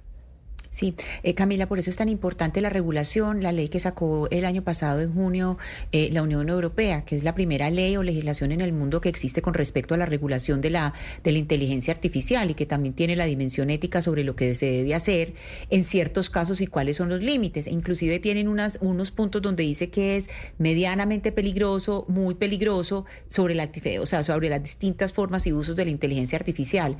Sin duda alguna, pues lo de todo lo que estamos hablando de Alman lleva también eh, a, discutir pues la vena que es el, asunto ético, pero yo creo que las legislaciones futuras van a tener, incluso la que se está discutiendo en Colombia, la que, la que se está preparando en Colombia en el Congreso, tiene como base esta legislación de la Unión Europea, donde lo que se mira es los grados de peligrosidad de desde algo tan simple como Siri hasta lo que empezó a hacer, y, usted sabe lo que pasó, por ejemplo, con el eh, New York Times, que entonces empiezan a decir, ustedes están usando contenido mío para hacerme competencia a mí. Entonces, ¿en qué estamos? O sea, yo hago un acuerdo con usted de, de, negociar contenidos y después usted me hace a mí la competencia y, no, y empieza a usar los contenidos sin pagarlos. Es decir, ahí, ahí empiezan a, haber unos, unos niveles. Y ahí es donde uno dice, el periodismo no creo que desaparezca, pero el periodismo sí tiene que empezar a saber cómo, cómo entrar a ese baile para que no lo acaben. Lo mismo el diseño, que el diseño es otra de las, de las profesiones eh, muy amenazadas por la inteligencia artificial. 11 de la mañana, 22 minutos. Y a propósito de Davos, el eh, secretario de Estado de los Estados Unidos, es decir, el canciller Anthony Blinken, no pudo viajar por cuenta del Boeing otra vez, los problemas de Boeing. Y Boeing 737 no es Max, porque ya Gonzalo me dirá, ese no es un Max, no es un Max, pero qué coincidencia que el señor Anthony Blinken estuvo participando en Davos. Para llegar a Davos hay que ir en helicóptero, eh, helicóptero Camila, porque no hay aeropuerto, pues Davos es una ciudad pequeña.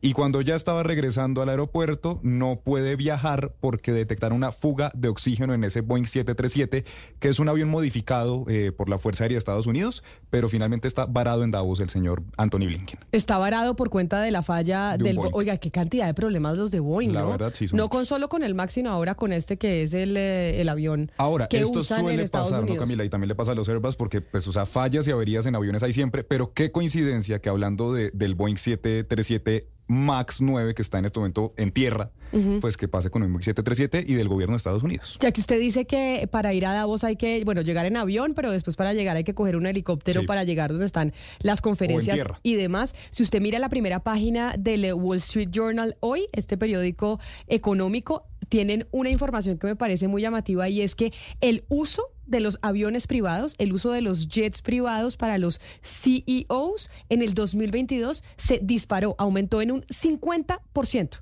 en un 50%. Se gastaron las compañías de Standard Poor's, del SP500, que son estas eh, de tecnología y demás que cotizan en la bolsa norteamericana. Las, los CEOs de las compañías del SP500 se gastaron 65 millones de dólares. Ojo, Gonzalo, 65 millones de dólares en alquileres de aviones privados. Las compañías les pagaron a sus CEOs, como el señor Alman, para que se fueran en aviones privados, incrementando el uso de ese tipo de aviones en un 50%. Qué locura, ¿no? No, le creo. Y eso es lo que, por ejemplo, el señor Javier Milei en Argentina está intentando, pues, reducir y viajó en avión comercial. Pero del sector público, el claro, sector privado ya verá en qué se va. claro, eh, ya verán en qué se van, pero eso vale una fortuna y, por supuesto, la contaminación también de todos estos vuelos privados. Por ejemplo, de Taylor Swift, que en algún momento dijeron, eso no fue verdad, que para un concierto en México iba y volvía en su jet privado para no dormir en México. Eso no fue verdad, finalmente sí durmió en eso México. era una noticia falsa. Sí, pero, pero finalmente la contaminación de todos estos vuelos privados que a veces pueden viajar, no sé, de Bogotá a Ibagué o hacerlo entre trayectos muy cortos, pues es impresionante, más el costo. Pero Lucas,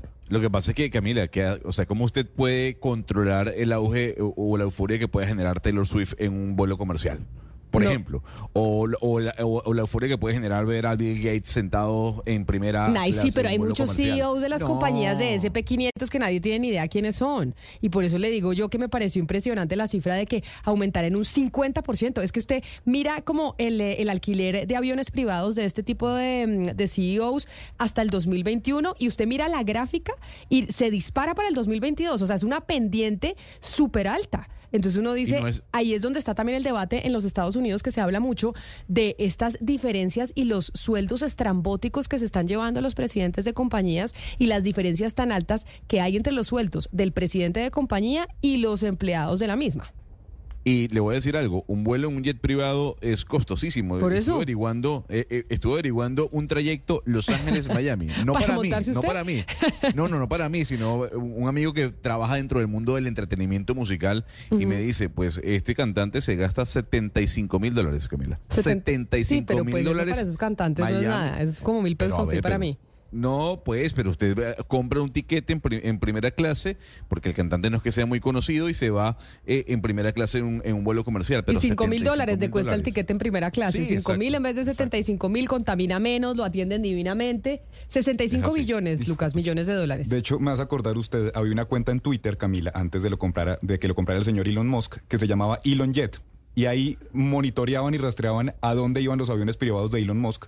Finalmente esta cuenta la suspendieron. Ah, o sea, eh, mejor dicho, la censuró el señor Elon Musk, que es tan defensor de, la libertad de, expresión. Sí, pero pues imagínese hasta donde llegan rastreando los aviones de los multimillonarios por cuenta del impacto ambiental que tiene. Nosotros no somos multimillonarios, entonces nos toca andar en carro. Y por eso eh, vamos a hablar del botiquín y de lo que tenemos que tener nosotros en el botiquín, en el carro aquí en, eh, en Colombia. Coronel Wilson Barrios, comandante de la Policía de Tránsito de Bogotá, gracias por estar con nosotros hoy aquí en Mañanas Blue, hablando de ese tema de los, eh, de los cristianos, de los comunes y corrientes que no somos los CEOs que viajan en jet privado. Gracias por atendernos. Coronel Barrios. Vamos a ver si nos ayudan con, eh, con el sonido y la imagen del Coronel Barrios, porque me habían dicho desde producción que ya estaba en la línea con nosotros. Coronel Barrios, ¿me escucha? ¿Coronel?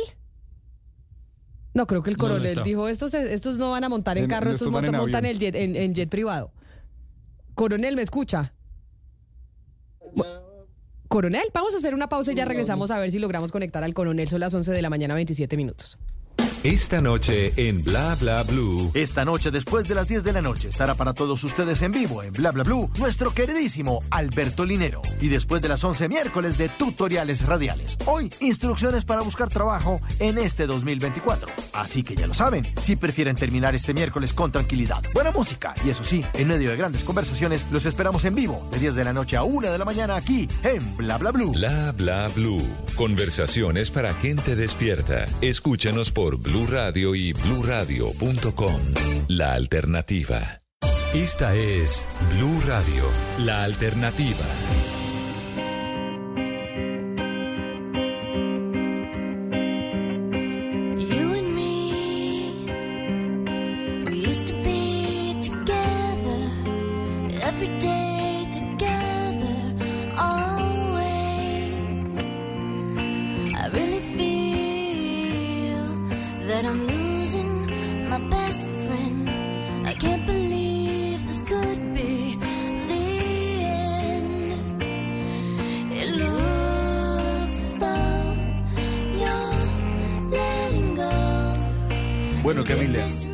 Noticia que nos alegró muchísimo a quienes seguimos la carrera de No de Gwen Stephanie.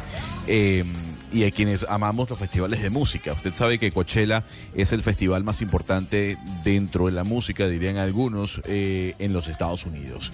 Ayer se anunció el cartel de este festival que se hace en California, en donde va a estar presente, por ejemplo, Peso Pluma, en donde estará presente J Balvin, en donde habrá una gran cantidad de artistas eh, interesantes, como Karim León, por ejemplo, también una latinoamericana allí presente dentro del festival, que es de tres días. Em, Ahora bien, lo que también se anunció es el retorno de No Doubt a los eh, escenarios.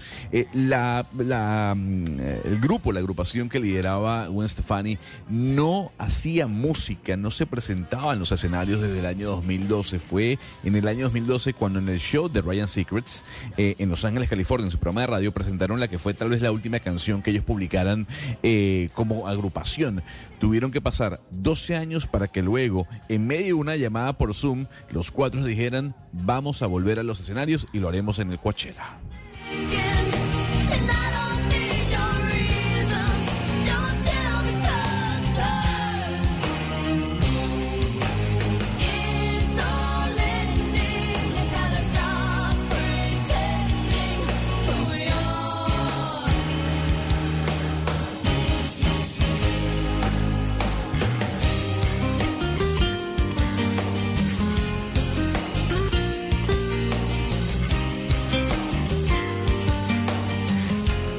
No Doubt y esta canción me acuerdo perfectamente del video, Gonzalo. Era esta señora con un vestido azul, con pepas blancas, con la boca completamente roja y descalza. Gwen Stefani que es absolutamente espectacular. Pero antes de irnos con eh, nuestro coronel de tránsito a ver si logramos solucionar, solucionar los problemas técnicos que estamos teniendo en estos momentos, Ana Cristina, quiero preguntarle sobre el retiro de las medallas al general Jesús Armando Arias Cabrales.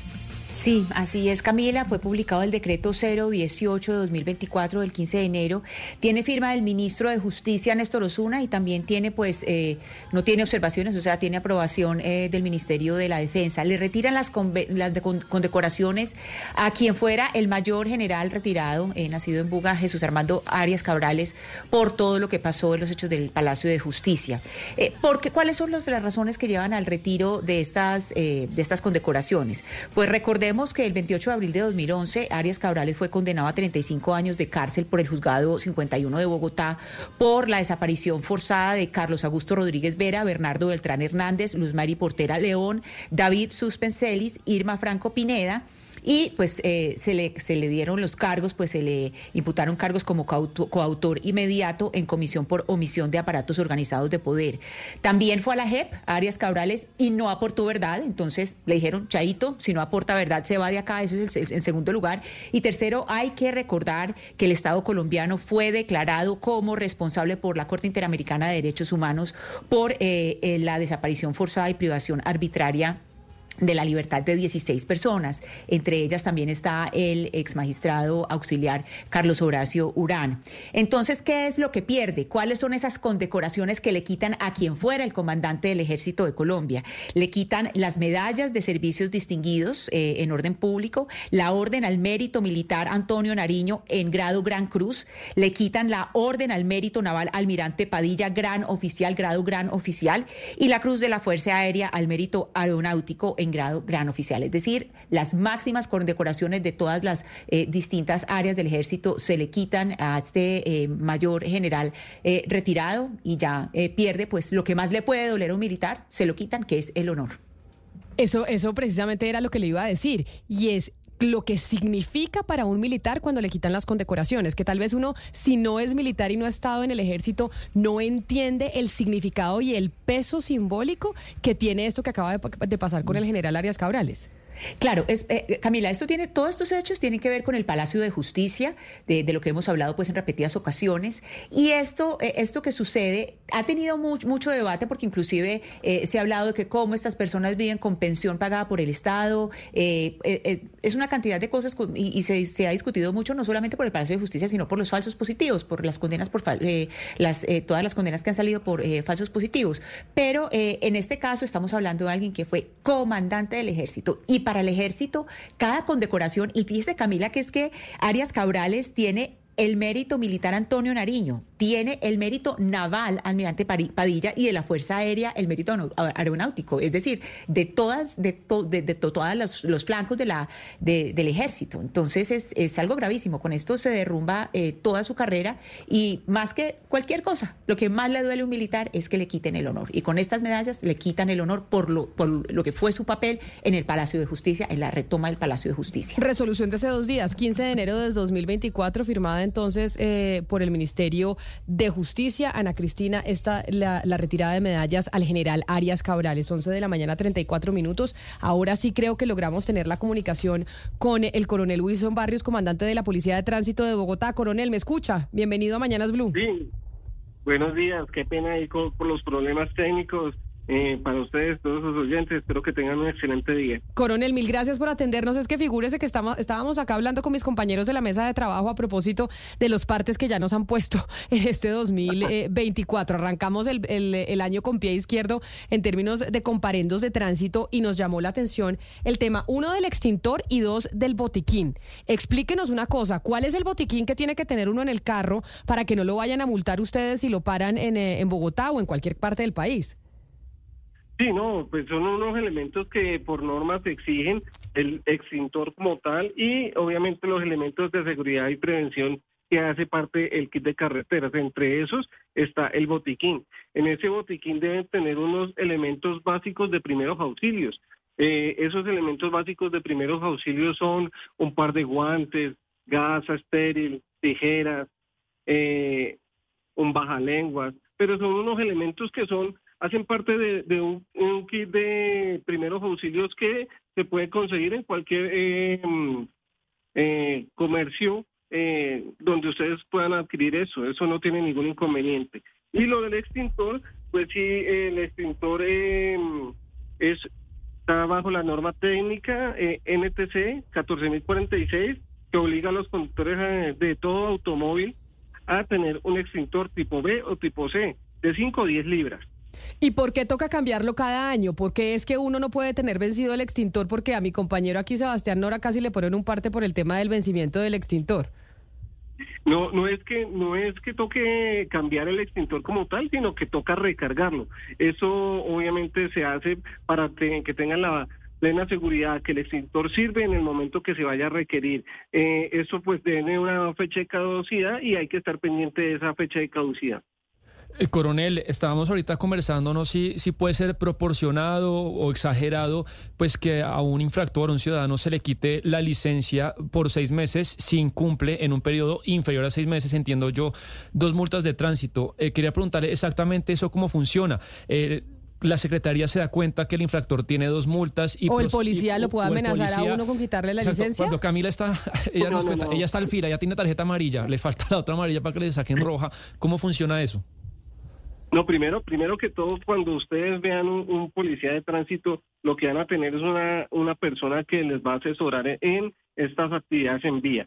Eh, sí, eh, las secretarías de tránsito, en el momento que identifican una persona que eh, lleva dos comparendos por la misma causa, eh, igualmente por haber cometido dos infracciones de tránsito en el en el- este periodo de seis meses, pues entra un proceso en donde va a ser suspendida su licencia por ah, un seis meses aproximadamente. Pero no, espere, coronel, porque eso sí entonces nos empieza a preocupar. Es decir, es que después me van a suspender la licencia de tránsito y no quiero que me la suspendan. No, no, no, pero, pero, hay, Pero- hay dos cosas que, que, sería bueno Aclarar. puntualizar. Es La- decir, yo, una mal parqueada, en menos de seis meses, mal parqueado un comparendo y tengo otro comparendo de fotomulta en menos de seis meses, ¿yo soy candidata a que me suspendan la licencia seis meses? Sí, correcto. Esa esa es, una de las normas que por ser reincidente en la infracción de normas de tránsito, se le puede estar eh, teniendo esa sanción de al menos seis meses de suspensión. Eso obviamente va a un proceso administrativo que tienen las secretarías de movilidad para poder tomar esa decisión. Pero- Eso no se toma ni en vía, ni lo hace la Policía Nacional, sino lo hace el organismo de tránsito con unas autoridades de tránsito que obviamente son las competentes para tomar esa decisión. No, pero espéreme un segundo, coronel. Incluso con las fotomultas, es decir, si a usted le llega una fotomulta a su casa y le ponen un parte por el tema del, eh, no sé, del extintor, que lo teníamos vencido, en menos de seis meses, ¿eso aplica para que a usted le suspendan la licencia de conducción por seis meses? Porque acuérdese, Camila, que la fotomulta le llega al dueño del carro, ¿no? Porque es Exacto. la forma que tienen para identificar quién está, no para quién está manejando. Es correcto, es correcto y pues eh, así está en este momento la norma. En el artículo 124 del Código Nacional de Tránsito eh, dice que la reincidencia y eh, el haber cometido más de una falta de las normas de tránsito, o sea, puede ser fotomulta, puede ser en vía, puede ser impuesta en vía, eh, por un periodo de seis meses, eh, se le suspenderá la licencia No de conducción. eh, por un término de, de, de ese tiempo, sí. Coronel, Pues pero es venga, esto, esto es solo... No, es bastante autoritario. O sea, Sí. ¿cómo así? No podemos tener más de dos multas de tránsito en menos de seis meses porque le suspende la licencia de conducción seis meses. ¿Eso es solo en Bogotá o esto es a nivel nacional? No, eso es a nivel nacional. Ese es el Código Nacional de Tránsito que rige a nivel nacional todas las, todas las eh, secretarías de movilidad. A mi compañero Sebastián Nora nos enteramos de eso porque lo paró un policía de tránsito y lo amenazó con quitarle la licencia a los seis meses. ¿Eso lo puede hacer el policía de tránsito? Es decir, si yo estoy en la calle, me ponen un comparendo por estar hablando por celular y yo a mí ya me acababan de poner hace unos meses un comparendo por estar mal parqueada.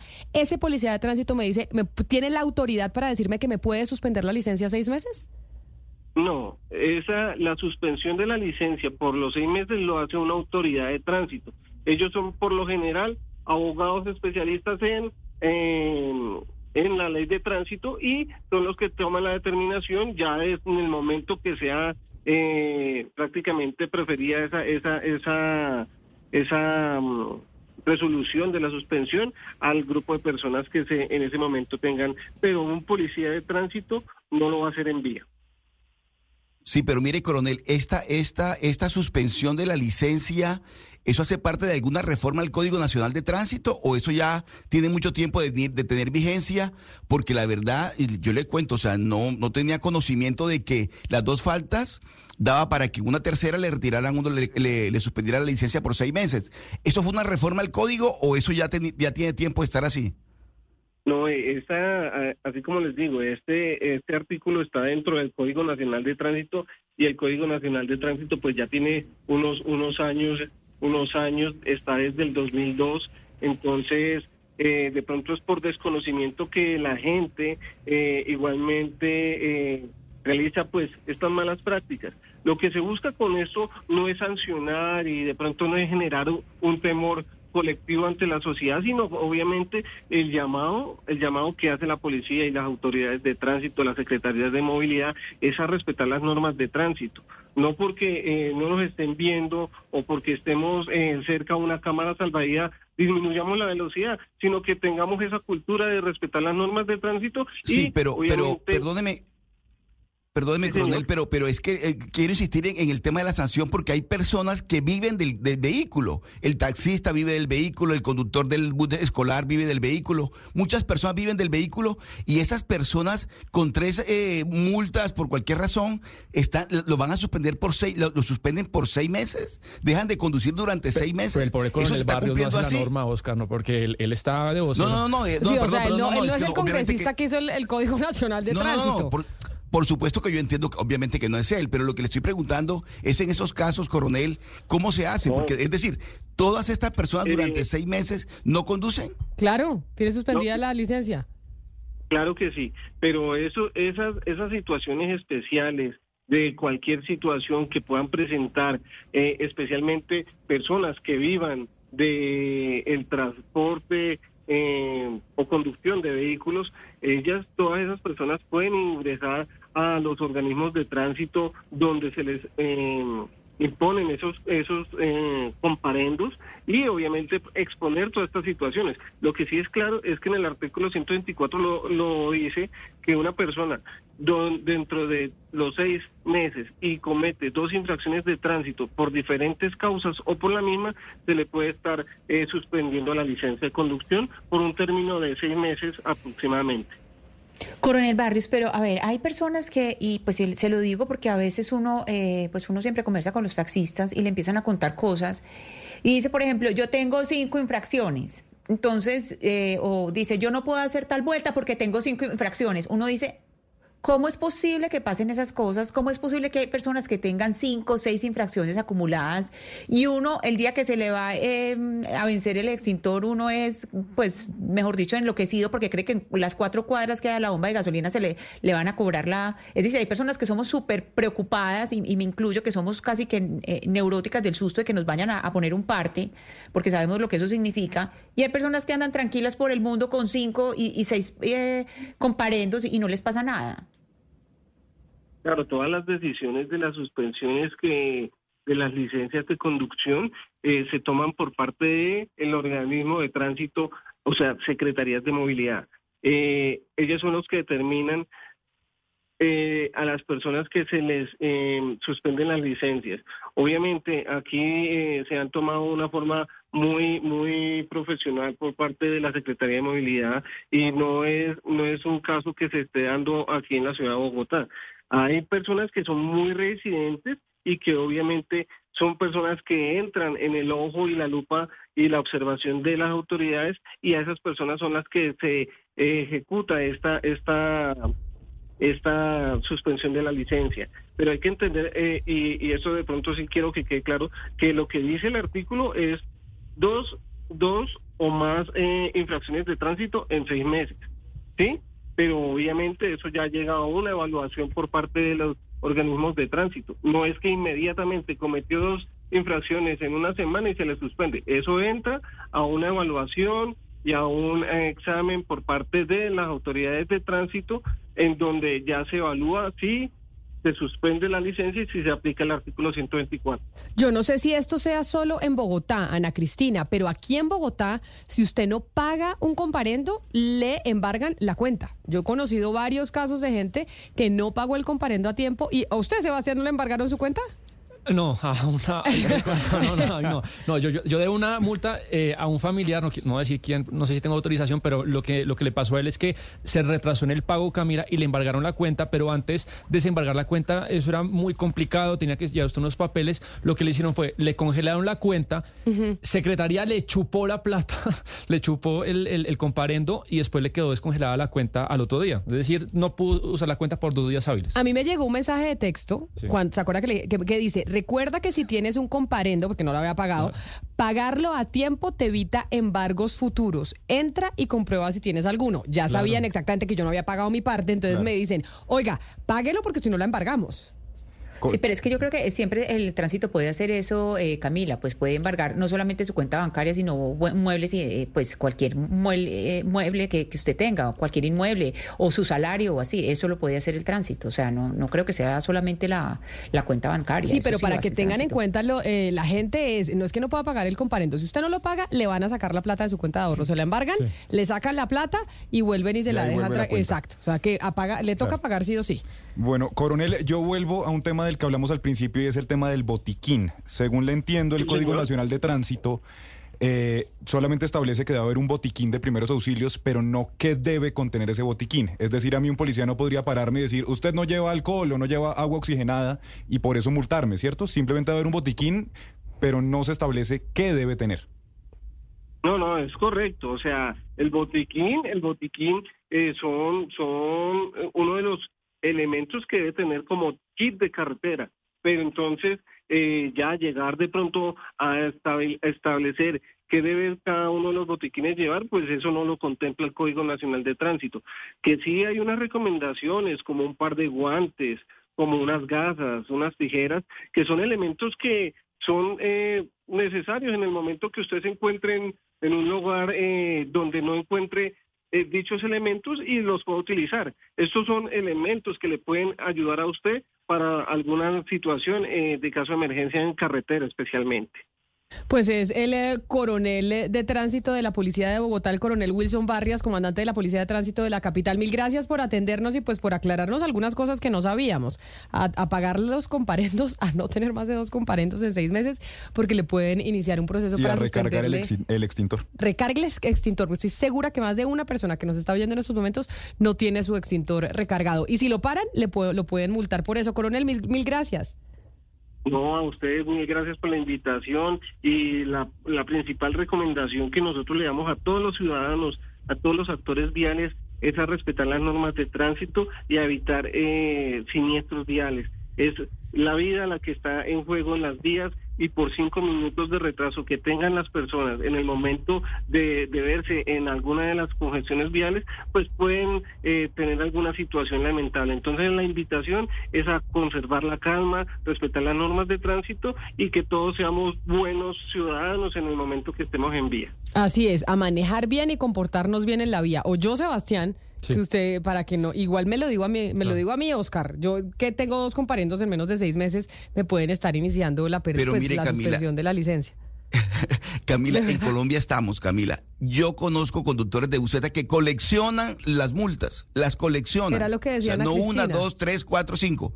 Y al final están esperando que declare una amnistía y entonces no van a pagar nada. Es decir, de verdad, es que es que es rigurosa la norma. Y está bien que sea así. Pero en Colombia estamos, Camila, a mí no me van a decir que dos, fa- do- dos multas y va sin licencia seis meses. Eso, eso es Y esos, complicado así. y esos bueno. conductores son los que no tienen plata en la cuenta, Sebastián. Entonces, por más de que se las embarguen, si deben cuatro, cuatro multas a 500 mil pesos la multa, son dos millones de pesos. Ese conductor no tiene dos millones de pesos en la cuenta y no le pueden sacar ni un peso porque usted tiene que tener un mínimo vital para poder subsistir. Claro. A usted lo pueden embargar la plata que usted usa para el mercado de sus hijos.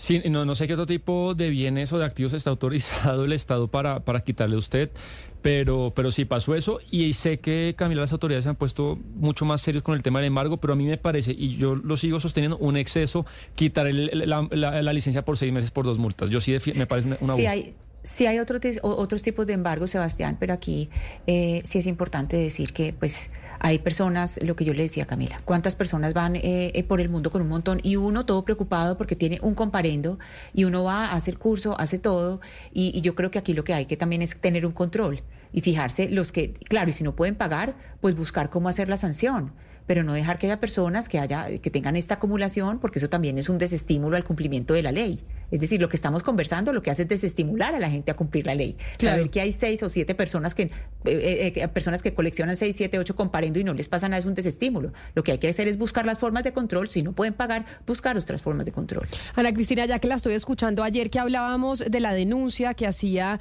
esta ciudadana colombiana, bogotana específicamente, Talía, sobre el restaurante Ideal en la localidad de Chapinero, en Bogotá. ¿Qué respondió el restaurante? Nada que logramos tener comunicación con la gente del restaurante para que nos diga su respuesta a las denuncias que ella hacía ayer en estos micrófonos.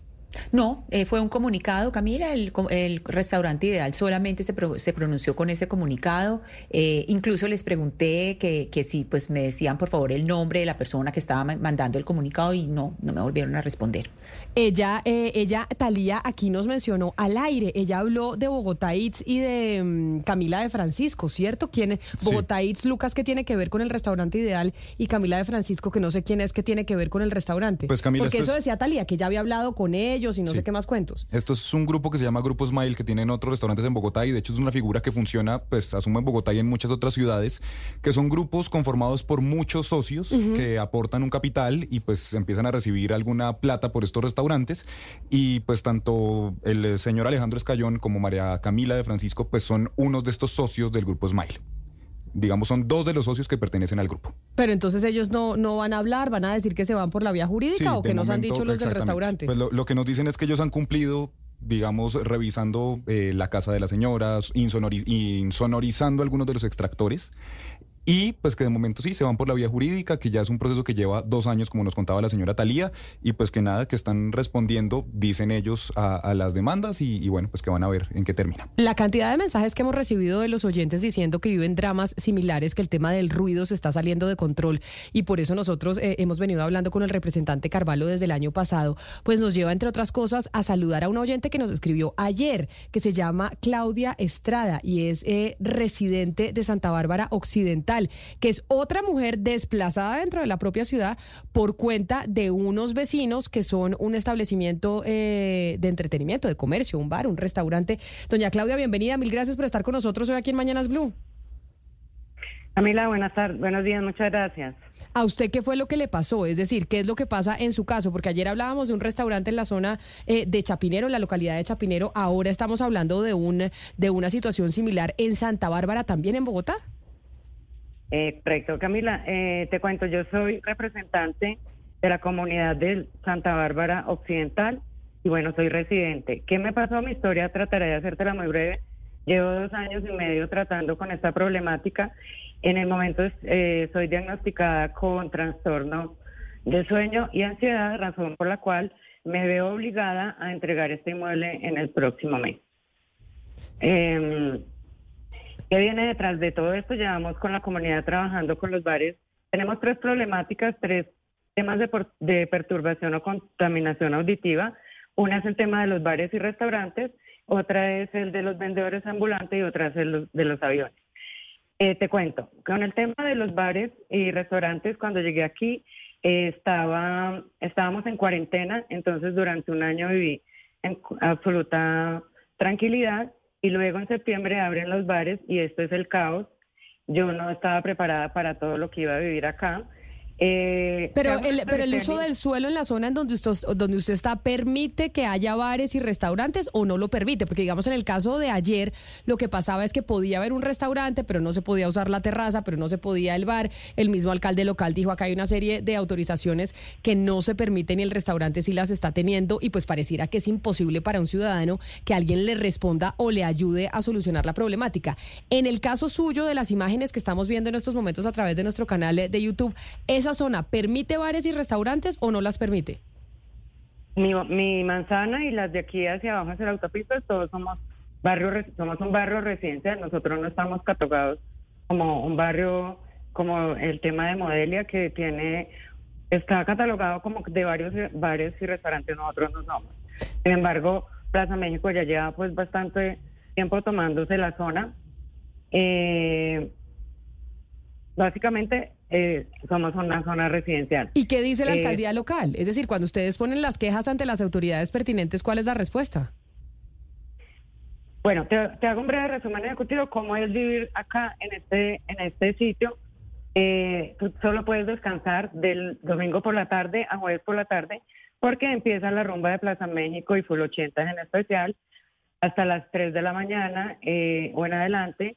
Salen de Plaza México los carros pitando desde las 3 a.m. hasta las 4 y media. Son 70 carros en ese parqueadero. Gente borracha pitando, pitando pitando. Salen los borrachos, se van eh, al frente donde queda Animal Pets a comerse su perro caliente, ponen la música a todo volumen. Luego están los vallenateros hasta las 5 de la mañana, llegan, los- llegan los Pero doña Claudia, de doña Claudia, mientras Señora. todo esto pasa, todo esto que usted nos dice que pasa en la comunidad de Santa Bárbara Occidental, mientras todo esto pasa, ¿dónde está el alcalde de la localidad y el inspector de policía? Que son las dos personas que estarían como a cargo de eso.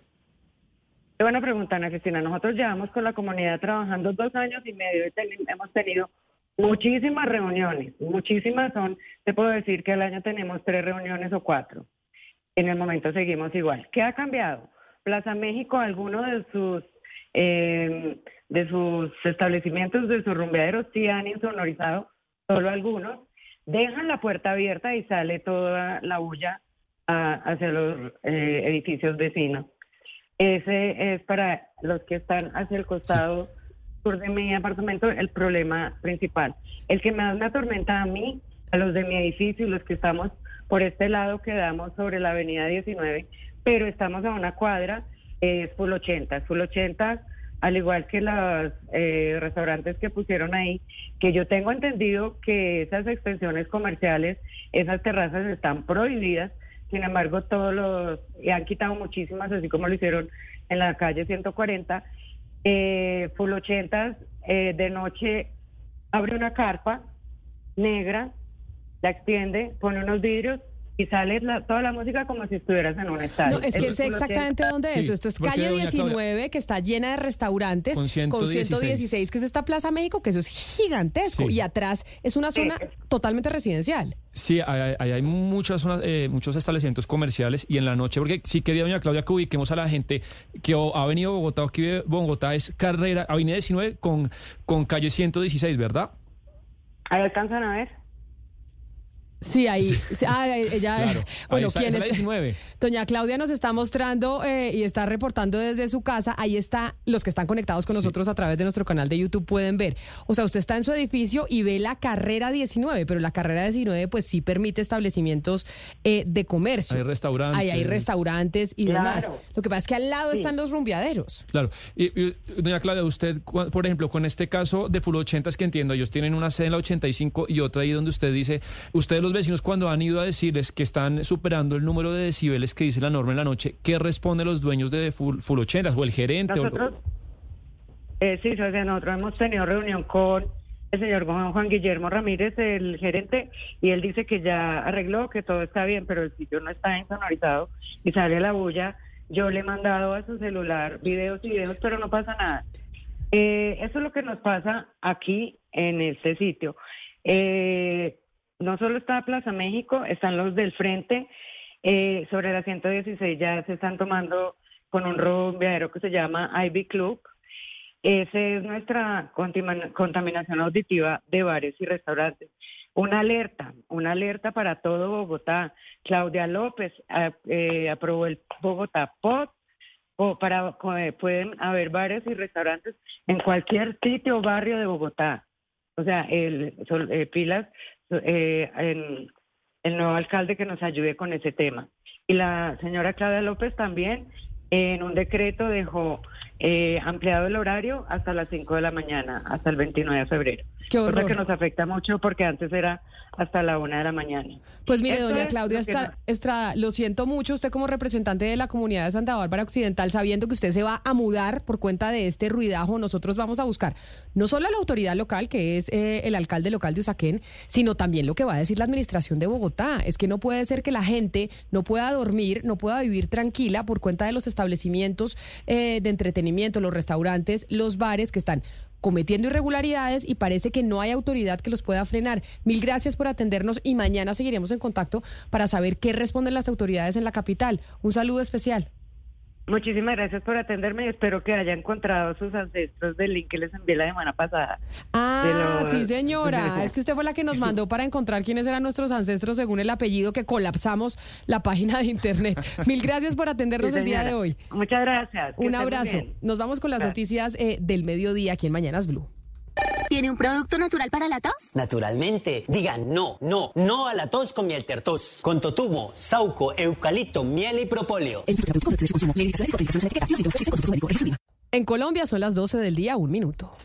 Buenos días. ¿Tiene un producto natural para la tos? Naturalmente, diga no, no, no a la tos con miel tertos. Con totumo, sauco, eucalipto, miel y propóleo. ¿Y qué otros productos de Natural Freshly tiene? Apetifor, que mejora el apetito. Fibofor, fibra fuertemente natural. ¿Y qué antiinflamatorio tiene? Finacid, la solución antiinflamatoria de origen natural. Solicite productos Natural Freshly, tratamientos científicos con productos naturales. Es un fitoterapéutico, no exceder su consumo. Lee y contraindicaciones en la etiqueta. Si los síntomas persisten, consulte a su médico. Registro en viva.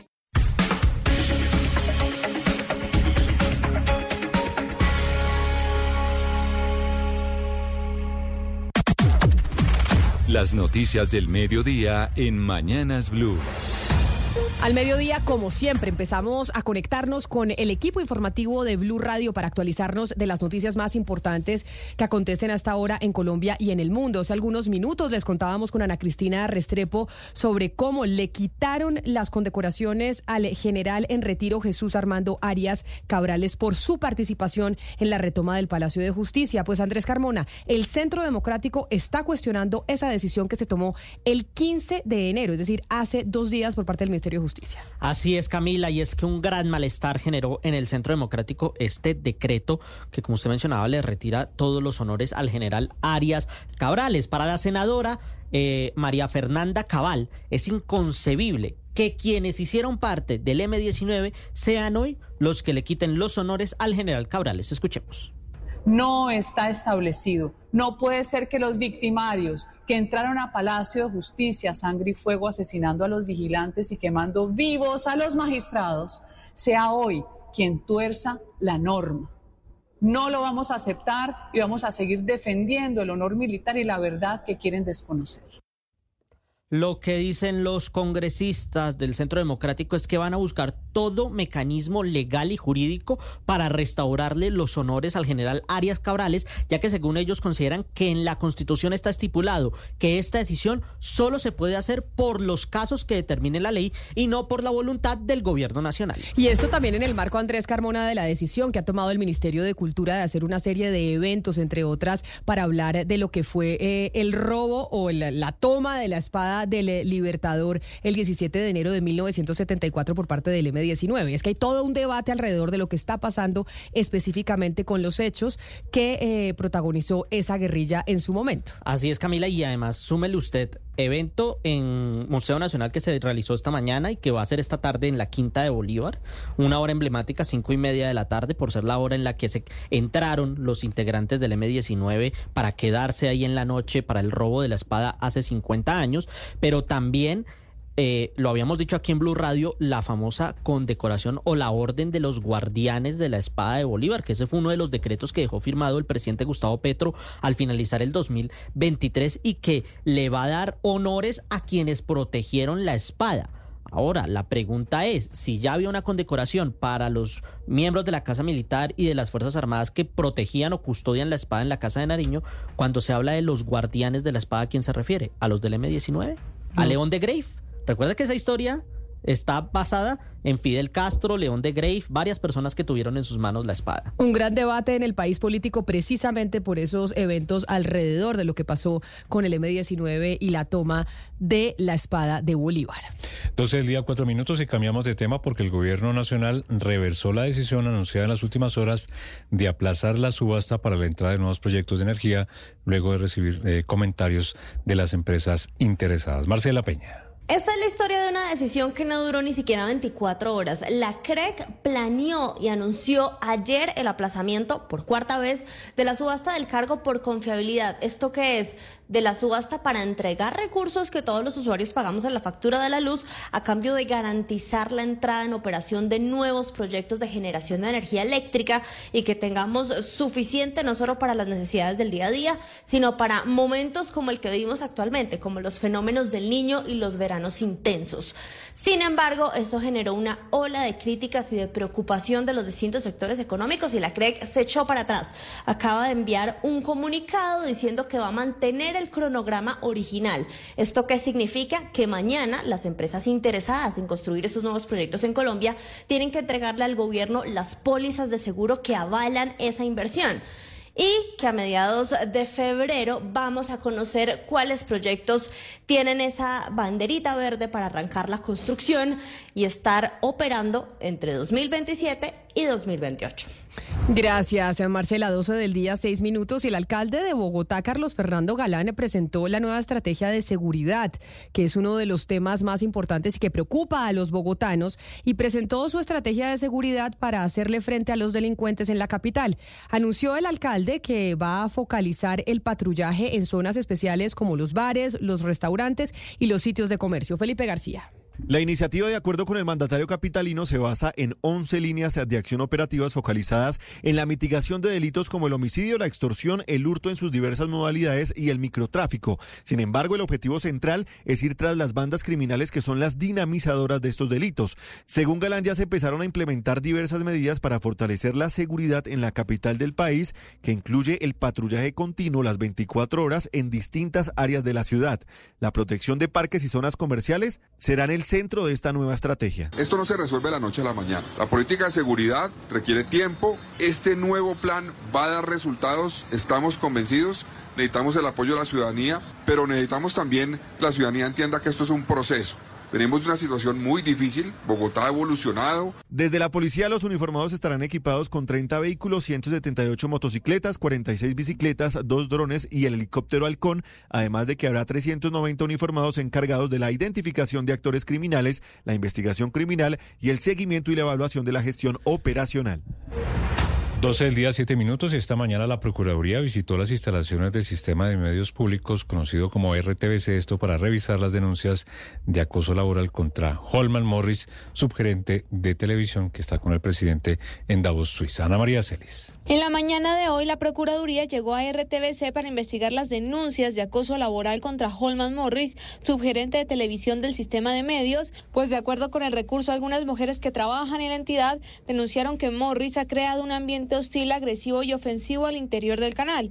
La Procuraduría informó que escuchó al Comité de Convivencia y Disciplinario del Sistema de Medios Públicos en el proceso por el presunto caso de acoso laboral que se le sigue al subgerente y tras la visita, el Ministerio Público constató los procedimientos del Comité de Convivencia que espera escuchar este viernes a Silvana Orlandelli, una de las mujeres que presentó quejas contra el funcionario.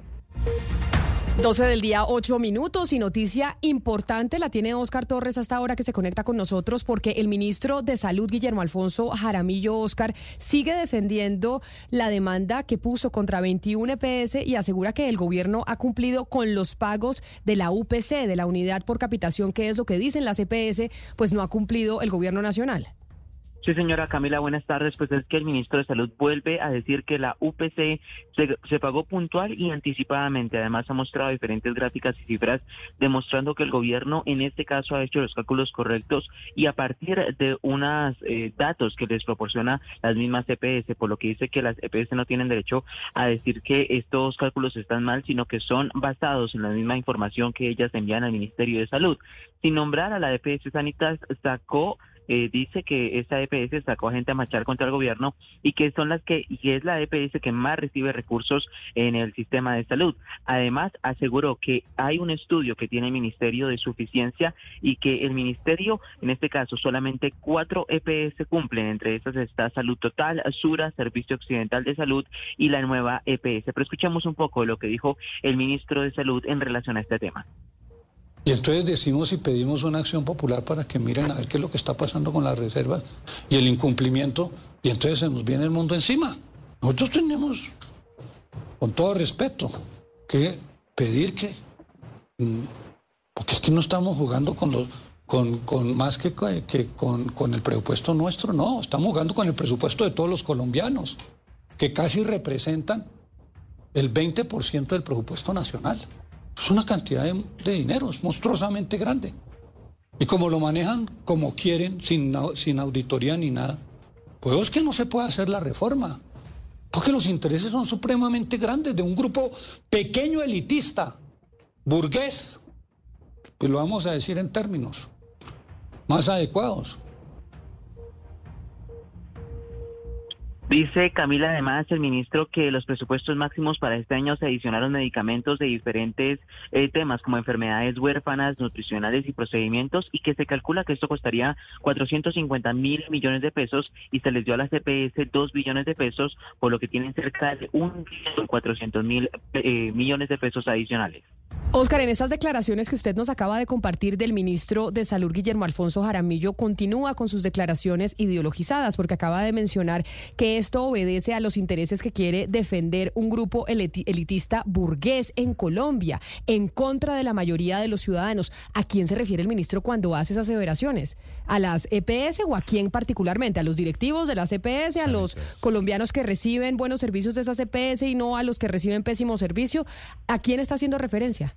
Pues Camila, el ministro se ha referido en diferentes oportunidades, tanto en esta rueda de prensa que nos está dando como en otras, de diferentes actores, como usted lo decía, tanto de los empresarios como también de el poder que dice él que está detrás de todas las EPS, como los banqueros, como también eh, las entidades políticas, incluso ha denunciado también que muchos grupos políticos están de las grandes EPS y que claramente favorecen contratando con sus clínicas eh, y con las clínicas propias y haciendo integración vertical. Entonces, aunque no menciona, como usted lo decía, pues directamente a un responsable, sí, el ministro ha dicho en varias veces que son muchos eh, grupos económicos los que están detrás de que no se permita la reforma de salud o que tampoco se permita, por ejemplo, que se conozcan hacia dónde va, eh, pues digamos, estos recursos que tienen hoy las EPS y que pues no tienen o no entregan al menos esos datos que les pide el Ministerio de Salud para calcular la suficiencia de la UPC.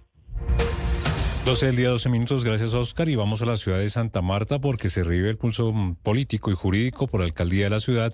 Jorge Agudelo presentó una nueva demanda de nulidad electoral contra Carlos Pinedo Cuello. Vamos a Santa Marta, William Agudelo. El excandidato de Fuerza Ciudadana, Jorge Agudelo Apresa, quien perdió la alcaldía de Santa Marta en medio de una disputa jurídico-electoral contra el hoy alcalde, Carlos Pinedo Cuello, decidió recurrir a un nuevo recurso, una demanda de nulidad radicada ante el contencioso administrativo en el Tribunal del Magdalena. Dicha demanda también tiene una solicitud de suspensión provisional del actual alcalde Pinedo, así lo explicó Rodolfo Juan, abogado de Agudelo. Nosotros presentamos una demanda de nulidad electoral que pretende la nulidad del acto eleccionario del doctor Carlos Pinedo Cuello y que solicitamos adicionalmente una medida de suspensión provisional. Hasta el momento no se conoce el nombre del magistrado que le ha tocado el reparto de esta demanda. Por su parte, Jorge Agudelo y el partido Fuerza Ciudadana aseguran que darán la pelea hasta en las últimas instancias para que se les devuelva su derecho de ser el alcalde electo de Santa Marta.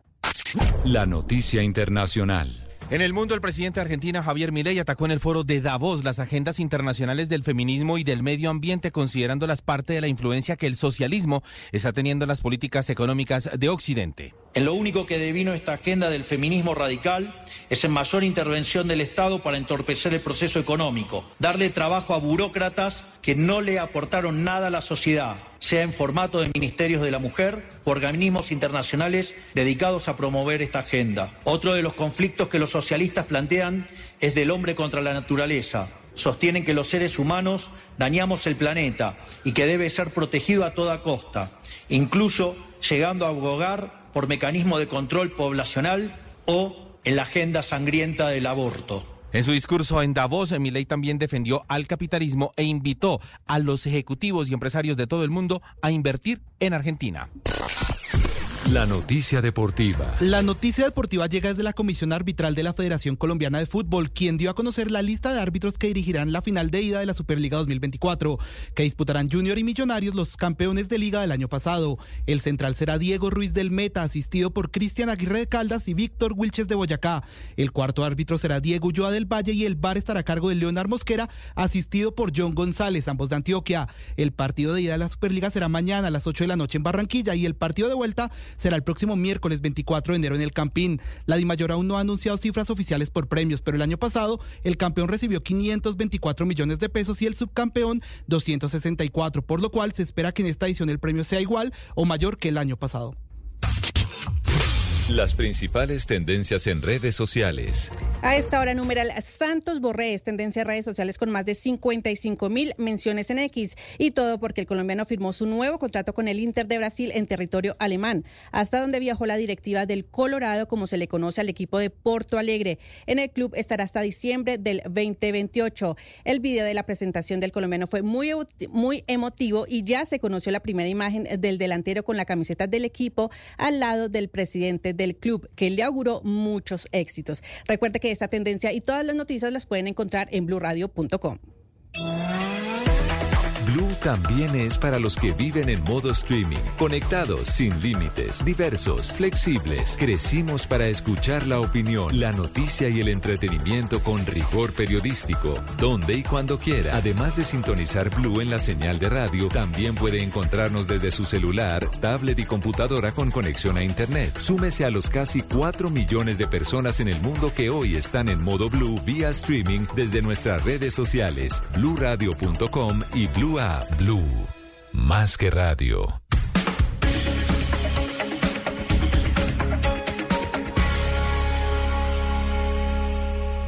Llega el mediodía. Y en Mañanas Blue continúa el análisis y el debate. Dirige Camila Zuluaga.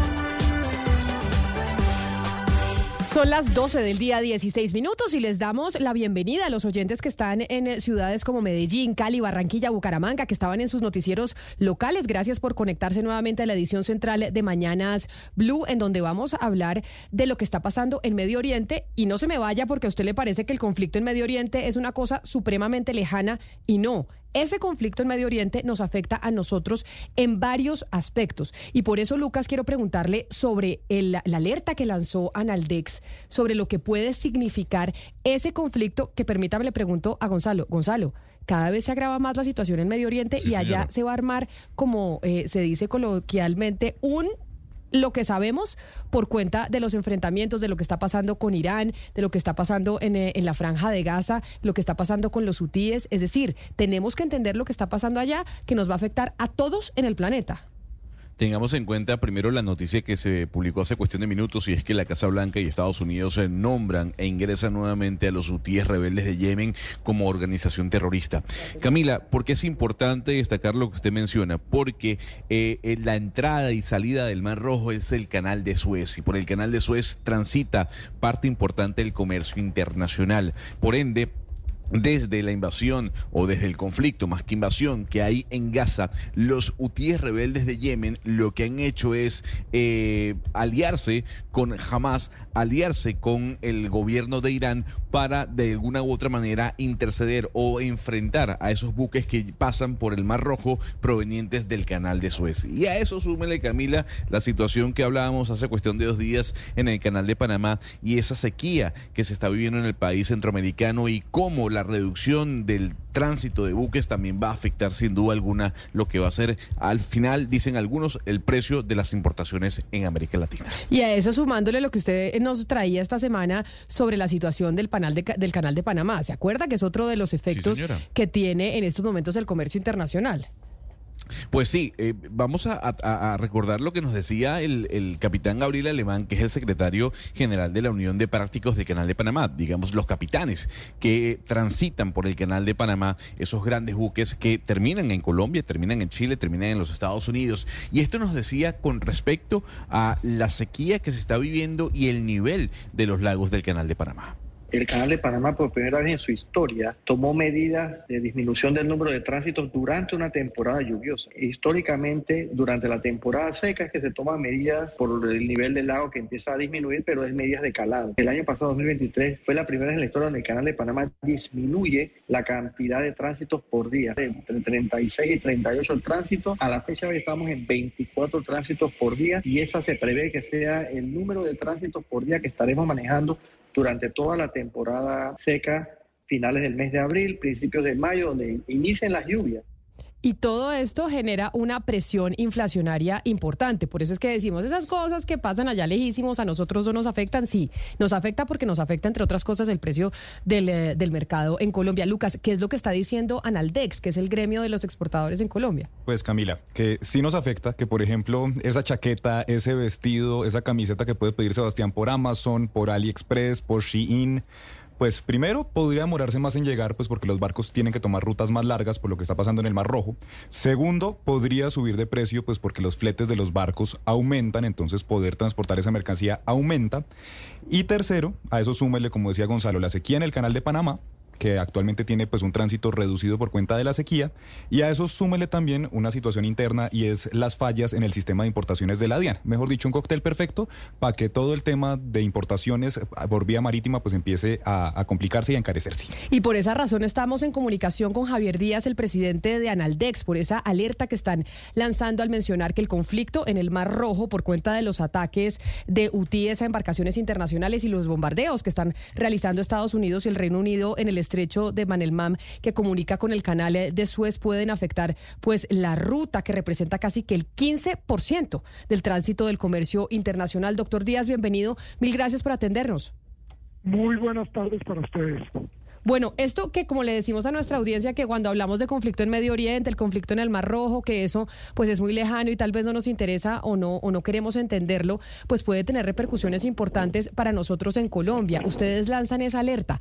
¿Cuáles cuáles son esas repercusiones que podemos em, empezar a sentir nosotros los ciudadanos de a pie?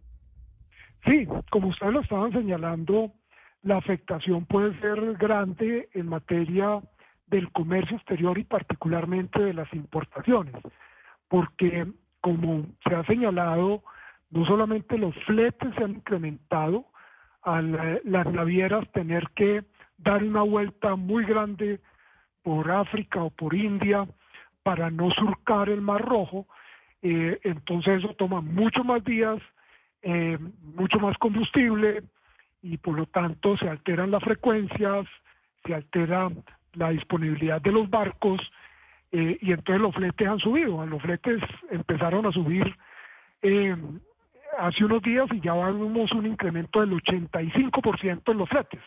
Eso se tiene que traducir tarde que temprano en eh, los precios de los bienes. Pero adicionalmente el canal de Panamá, la sequía en el canal de Panamá ha llevado que se tenga que eh, disminuir el número de barcos que pasan por el canal, entonces los tiempos de espera eh, son mucho más largos, tanto que algunas navieras ya han optado por decir no voy a cruzar el canal, voy a usar ferrocarril, voy a poner eh, uno de mis agentes en el Pacífico, otro en el Atlántico y a usar ferrocarril porque me resulta mucho más rentable. Entonces, estas afectaciones terminan impactando de manera negativa todos los productos de importación. Uno dice, eso a mí no me afecta, pero resulta que el frijol, la lenteja, la harina de trigo, que se usa para el pan, para eh, las pastas alimenticias, todo esto es importado. Entonces, tarde que temprano, eh, sentiremos esas consecuencias. Pero entonces ahí, quiero preguntarle, doctor Díaz, usted también no solo como presidente de Analdex, sino como economista, uno de los argumentos que presentaron el año pasado los restaurantes, las panaderías, diciendo por qué estaban tan costosos los precios de sus productos, es porque los suministros para poder realizar eh, los platos que le venden a uno en los restaurantes o los panes que le venden en la panadería estaban muy caros. Y entonces eso presionaba de forma importante la inflación, que es uno de los grandes males que tuvimos el año pasado y que probablemente vamos a seguir teniendo en este 2024. Esto que alerta Analdex, Analdex será una presión inflacionaria para este año y quiere decir que esa eh, esperanza que teníamos de que la inflación se diera un poquito no va a ser tal. Pues vamos a ver qué tanto dura eh, este tema. Acordémonos que cuando vino la pandemia se presentó lo que se denominó la escasez de contenedores. Los contenedores salieron de China y no regresaron. Y entonces cuando China se abrió, no había contenedores. Usted se quiere subir en los pocos contenedores que hay disponibles, pague. Y el flete pasó de 2.500 dólares por contenedor a 20.000 dólares por contenedor. Después, la situación logística llevó a que esto se normalizara y nuevamente estábamos en fletes de 2.500. Pero ya empezamos a ver cómo esto está subiendo, se están incrementando esos fletes. ¿Cuánto tiempo va a durar esto? ¿Logrará Estados Unidos e Inglaterra eh, darle seguridad a sus buques mercantes o no? Eh, vamos a depender de eso, dependiendo de cuánto dure la profundidad y la intensidad de ese conflicto, eh, se va a traducir en unos mayores precios y en una mayor inflación. Doctor Díaz, cuando conversábamos con el eh, secretario de los prácticos del Canal de Panamá, él mencionaba que mucha de la mercancía que transita por el Canal de Panamá viene de Asia y de allí la importancia. ¿Qué opciones tiene aquella persona que de alguna u otra manera quiere importar y se va a ver afectados por esta subida de fletes? A ver, mm, ahí de pronto para Colombia la buena noticia es que nosotros la gran mayoría de, productos eh, importados que vienen del Asia no cruzan el canal, vienen y entran por Buenaventura, por el Pacífico. El lío es cuando usted tiene que pasar del Pacífico al Atlántico para ir a la, costa este de los Estados Unidos. Eh, pero en el caso colombiano son muy pocos los buques que cruzan el canal. Eh, hay algunos que tienen que hacerlo para ir a Cartagena, pero la gran mayoría de buques vienen eh, a Buenaventura. Entonces el impacto eh, es menor, el impacto es mucho mayor en el tema petrolero, pero en el tema de importaciones que vienen de China, particularmente para Colombia, uno esperaría que el canal no termine afectando en gran medida esas importaciones.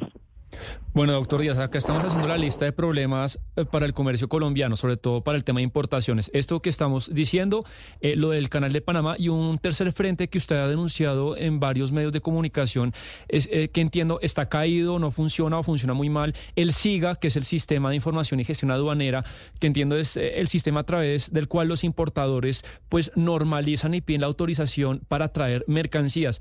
Cuéntenos en qué sigue, si el SIGA sigue caído y dos, si, si puede ser muy pedagógico y explicar a la gente cuál es el problema para los importadores del país, pues de que esta página funcione mal.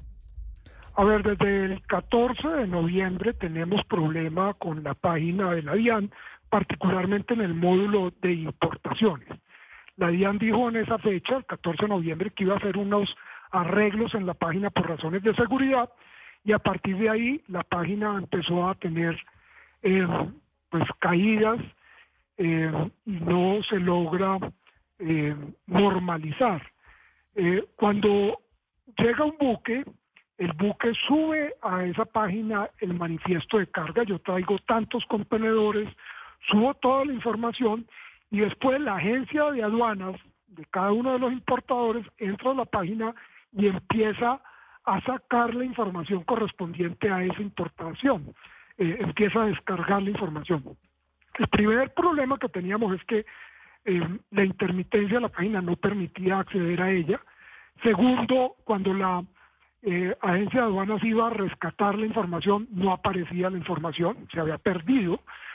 tercero, no salían los recibos de pago, entonces usted no puede pagar, no puede retirar la mercancía eh, o las operaciones le aparecen duplicadas.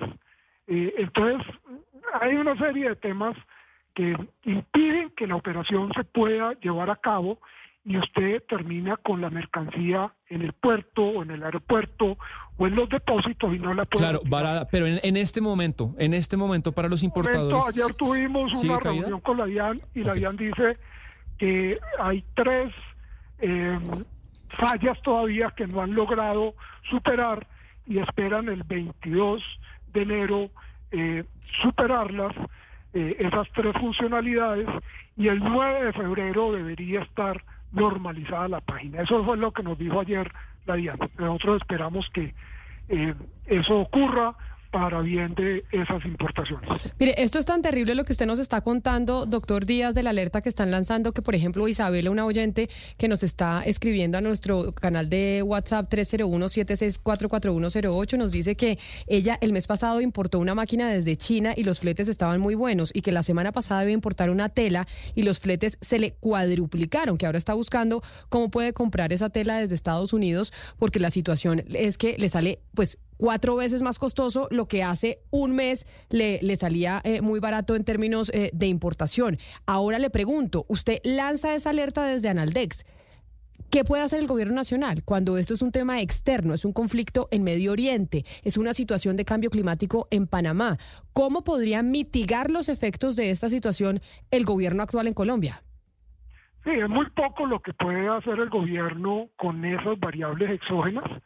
Pero lo que sí se puede hacer es ver cómo disminuimos los costos aquí en Colombia, cómo que eh, eh, esa transacción que se hace sea mucho más eficiente, que duremos menos tiempo en los trámites, que yo pueda retirar la mercancía mucho más rápidamente.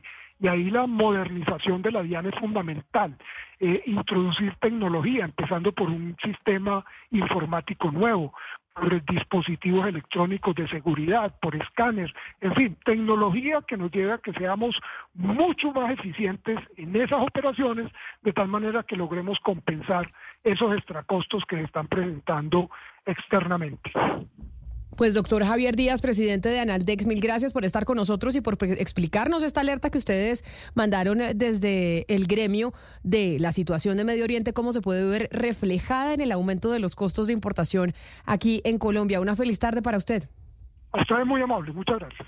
Es que hay que entender el conflicto en Medio Oriente, Gonzalo. Deberíamos preparar para los oyentes Claro. una explicación detallada de qué es lo que está pasando, porque allá se está armando un zafarrancho que va a crecer y a crecer y a crecer en este 2024, que es otra guerra que no nos esperábamos. Lo explico de manera muy, muy sencilla, pero yo sí me tomo la tarea, eh, Camila, que usted nos asigna para hacer una, una, pequeña explicación a futuro para nuestros oyentes. A ver, los hutíes rebeldes de Yemen, eh, de alguna u otra forma, son aliados de Hamas. Eh, Hamas es el grupo terrorista que tiene y que lleva combatiendo eh, mm, al ejército de Israel en la franja de Gaza. Hamas y los rebeldes hutíes son aliados de Irán.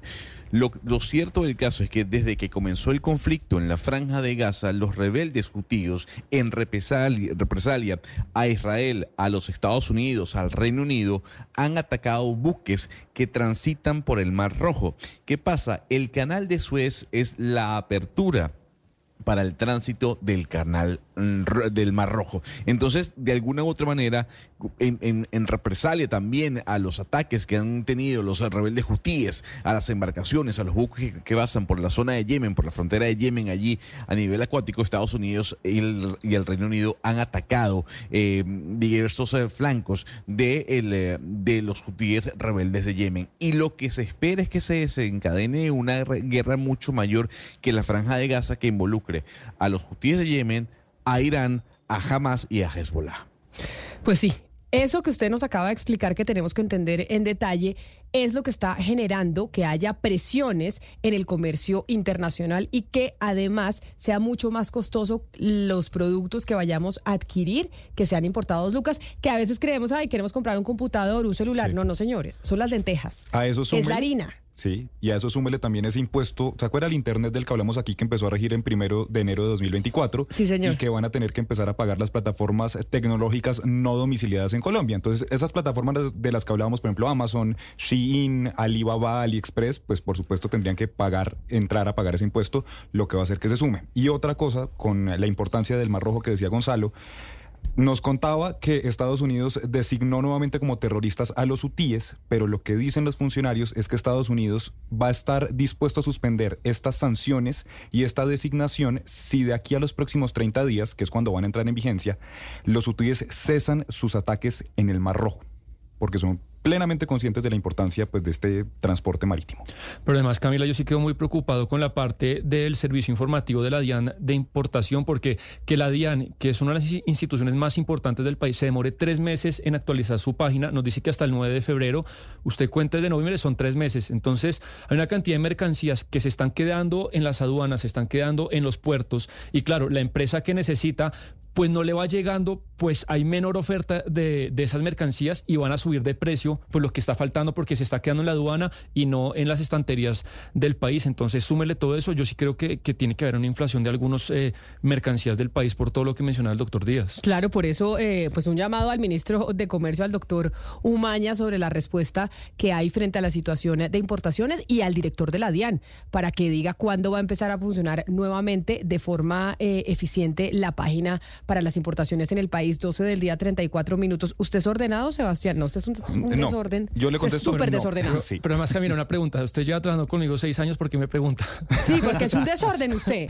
Pero eso es como de su generación que son desordenados. Ana Cristina, en cambio, usted y yo sí somos, usted tiene cara de ser neurótica del orden. Yo soy neurótica del orden. De verdad que es que no puedo salir de mi casa sin la casa no está ordenada. Sí, Camila, sí, es, es un poquito, pero mire, no es una cosa generacional. Eh, uno de mis hijos tiene la misma neura mía con el orden y él inclusive la tiene un poquito más alta porque es eh, camisas del mismo color en el mismo punto, eh, medias del mismo color, o sea, es ya aumentado, es, es, decir, todas las, todo el daño que tengo yo con lo que es el desorden y, y, y toda la, el, la organización absoluta, pero llevado al extremo. Entonces, pero eso yo creo que es algo que tenemos algunas personas y es algo que no es generacional. Eso será un tema psicológico. Yo me acuerdo cuando yo estaba chiquita, ¿usted se acuerdan a Cristina en los salones? Es que uno tenía los pupitres, ¿no? Y uno levantaba la tapita y en el pupitre metía sus cuadernos, la cartuchera, Ah, no, pues, la regla. Yo ordenaba ese pupitre todos los días. Yo tenía que tener los cuadernos Sí, en un claro. lado, los libros en el otro, la regla aquí adelantito, la cartuchera en la mitad. Cuando yo veía ese pupitre desordenado, me daba un beriberi y tenía un compañerito al lado y ese desorden con papas fritas adentro del... eh, que seguramente era como Sebastián, que tenía... No, que, y que se, abre, se abría el pupitre y el súper pupitre mismo olía todo el mecato. O sea, Salían se abría el pupitre y, al mismo olía el mecato. Hay una cosa, Camila, que sí es cierta, es que cuando uno tiene bebés, eh, uno se vuelve un poquito más misericordioso con el desorden. Es decir, ahí, ahí pasa como, se baja un poquito la, la neura con el desorden, pero después cuando van creciendo los niños, ya uno retoma otra vez la neurosis, o sea, toda esta neura con el, con el orden. Yo con cuando los, uno ya entiende con que los, años me he vuelto peor. Por ejemplo, he tenido una, eh, una obsesión con el piso que me molesta verlo que no esté barrido. Entonces usted, yo barro todos los días. Y barro, y barro y digo... ¿Y trapea pero es- también o solo barre? No, barro. No trapeo, pero sí barro porque me molesta sobremanera ver como eh, polvo, ver cositas en el piso, me molesta sobremanera. Entonces estoy ahí barriendo sábado, domingo, lunes festivo, de lunes a viernes, porque y me he dado cuenta y dije, ¿será que yo estoy teniendo un problema eh, mental que no me soporto el, el polvo en el piso o qué es lo que pasa? Pero usted es ordenado, Camila, Lucas, o usted no desordenado? podría- Dígame. Camila, usted no podría vivir en Barranquilla. Porque la brisa lo que trae es tierra y arena. Usted medio abre la ventana y en cuestión de, de segundos tiene la sala inundada de arena y de, y de, y de- de, pues todo lo que trae la brisa. De tal manera que yo no me imagino a usted con esa, con la manera como es usted cuadriculada con la, con, Yo- la- con barrer la, la- la sala y demás. No, en Barranquilla no podría vivir. Yo le digo a toda la gente que llega a mi casa que por favor se quite los zapatos y me sorprende que haya gente que le moleste. No hay nada más sucio que los zapatos. Yo digo, ¿cómo la gente puede entrar con zapatos de la calle a los baños de su casa, De a las su cosas cuarto? Por eso no es una cosa horrorosa. Sa- ¿Sabía usted, Camila, que no digo que todos seamos así y no digo que yo sea así, pero sí he leído estudios que dan cuenta que la gente más desordenada y despistada es la gente a la vez más creativa. Ah, no me diga, Entonces o sea, usted es muy, creativo. ¿no? Y, no, y tiene lo- es la gente que tiene, de pronto no de manera regular, sino picos de, de creatividad y genialidad. Pues mire que para un estudio otro estudio, porque hay un estudio que demuestra que el desorden en nuestro entorno, cuando usted vive en un Sí. entorno desordenado, como por ejemplo su casa o su cuarto, tenerlo hecho un chiquero, afecta la salud mental o no, Gonzalo. ¿Quién hizo ese estudio? El chiquero, qué buena palabra, Camila. Mire, el estudio lo hizo eh, Journal of Psychology y se publica en la revista National Geographic. ¿Qué le dice usted, Sebastián? El estudio hecho por la Universidad de Nuevo México en Albuquerque muestra que el desorden puede reducir los sentimientos de bienestar, felicidad y seguridad. Además, el desorden le puede reducir a usted los sentimientos eh, eh, de eh, productividad. O sea, usted es menos productivo teniendo su casa completamente desorganizada. ¿Por qué? Porque eso le disminuye a usted la capacidad de concentrarse y de tomar algún tipo de decisión. Incluso Trabajar en un entorno desorganizado, como seguramente es su cuarto, Sebastián, puede provocar rápidamente sentimientos de agotamiento. La persona promedio probablemente pierde 5% de su tiempo debido a la desorganización. ¿En qué pierde su tiempo, Sebastián? Pues bien, buscando objetos perdidos, las llaves, las medias, el bolso, faltando, llegando tardecitas por organizar su cuarto que de alguna u otra manera no está organizado a la hora Pa- de que para eso, se Gonzalo, le recomiendo, si me pueden poner en pantalla este aparatico, le, le ahorra la vida, usted se lo pone a cualquier cosa, lo conecta con el celular y le dice dónde está. Ah, pero eso es para Apple o para Sí, sí, cualquier sí. celular. Porque usted- No, es para Apple, sí, sí, sí. Solo para Apple y- Entonces se Ah, lo pone mira. las llaves. Lo que hice Gonzalo, esto me ha ahorrado horas de vida. Buscan, porque entonces, claro, ya usted puede dejar las llaves donde quiera, se lo pone a las llaves y lo encuentra. ¿Y cuánto cuesta cada decir- cosito de esos? Este cosito, que- no, no sé, Gonzalo, pero por ahí, es que me lo regalaron de cumpleaños, pero puede unos 50 dólares. Uy, pero carísimo. O sea, Pero, por 200 ejemplo- mil pesos por el desorden de Sebastián. No, por, e- por ejemplo, se lo pone el carro. Se lo pone el carro y el día que le roben el carro, ojalá nunca sea, pero en Colombia puede pasar, usted encuentra su carro con la policía. Ah, buen dato. 170 mil vale uno, Camila. Aquí en 170.000. Colombia, 500 mil el pack por cuatro, que es el que le va a tocar comprar a Sebastián. Para Mire, el carnet, pero le hago, para la- las pero le hago llaves, una consulta. Yo, yo le hago una consulta, Sebastián. Usted cuando entra a su cuarto completamente desordenado, porque si hay una realidad, usted no necesita arreglar todo el cuarto. Usted tiende la cama y ya el cuarto se ve ordenado. Pero es que hay gente Eh, que sea, tiene la ropa en el piso. Es que la gente es tan desordenada No, que hay gente que va teniendo la ropa por el piso. Yo he entrado a cuartos de amigas que tienen la ropa en el piso. Y yo digo, ¿cómo puede ser posible que uno viva de esa manera? Pero es- Camila, le voy a, pero, pero si hay algo cierto, la ropa puede estar en el piso y usted dice, oiga, esta señora no solo es desorganizada, sino es cochina, pero usted tiende la cama y digamos que el cuarto se ve, se ve limpio. Entonces, Sebastián, lo que le dice el estudio Nuevo México es, oiga, se ha ordenado para que usted sienta una satisfacción de bienestar, de felicidad y de seguridad y no pierda el 5% de su día buscando algo que no encuentra, que seguramente le pasa a usted a la hora de salir a Caracol Televisión. Mire, tiender la cama, le doy otro truco. Y para que la cocina se vea limpia, tenga los platos lavados. Es decir, cuando usted tiene la cocina con los platos sucios, inmediatamente la cocina se le ve desordenada. Así que Mire que uno de los programas más exitosos de Netflix es eh, el que hace una japonesa que se llama Maricondo, que sacó hace unos 10 años un libro que se llama El método eh, eh, con Mari. Y es para enseñarle, Gonzalo, a ordenar. Y es que eso tiene unos efectos también en lo exitoso que puede ser usted en su vida. Cuando usted tiene su casa organizada, cuando tiene su oficina, los cajones, usted piensa más claro y puede planificar su día y ser más exitoso. Entonces, Sebastián, sí muy creativo en el desorden, pero mucho más exitoso y puntual en las cosas cuando está con, las, con, su casa ordenada. Tiene razón. de, verdad que sí. 12 del día, 42 eh, minutos. Oscar, ¿por qué es que está usted? Le voy a poner un vallenatico para que nos cuente por qué es que está usted molesto con el tema de, de Alianza Petrolera yéndose para Valledupar, pero ambientémoslo con un vallenato.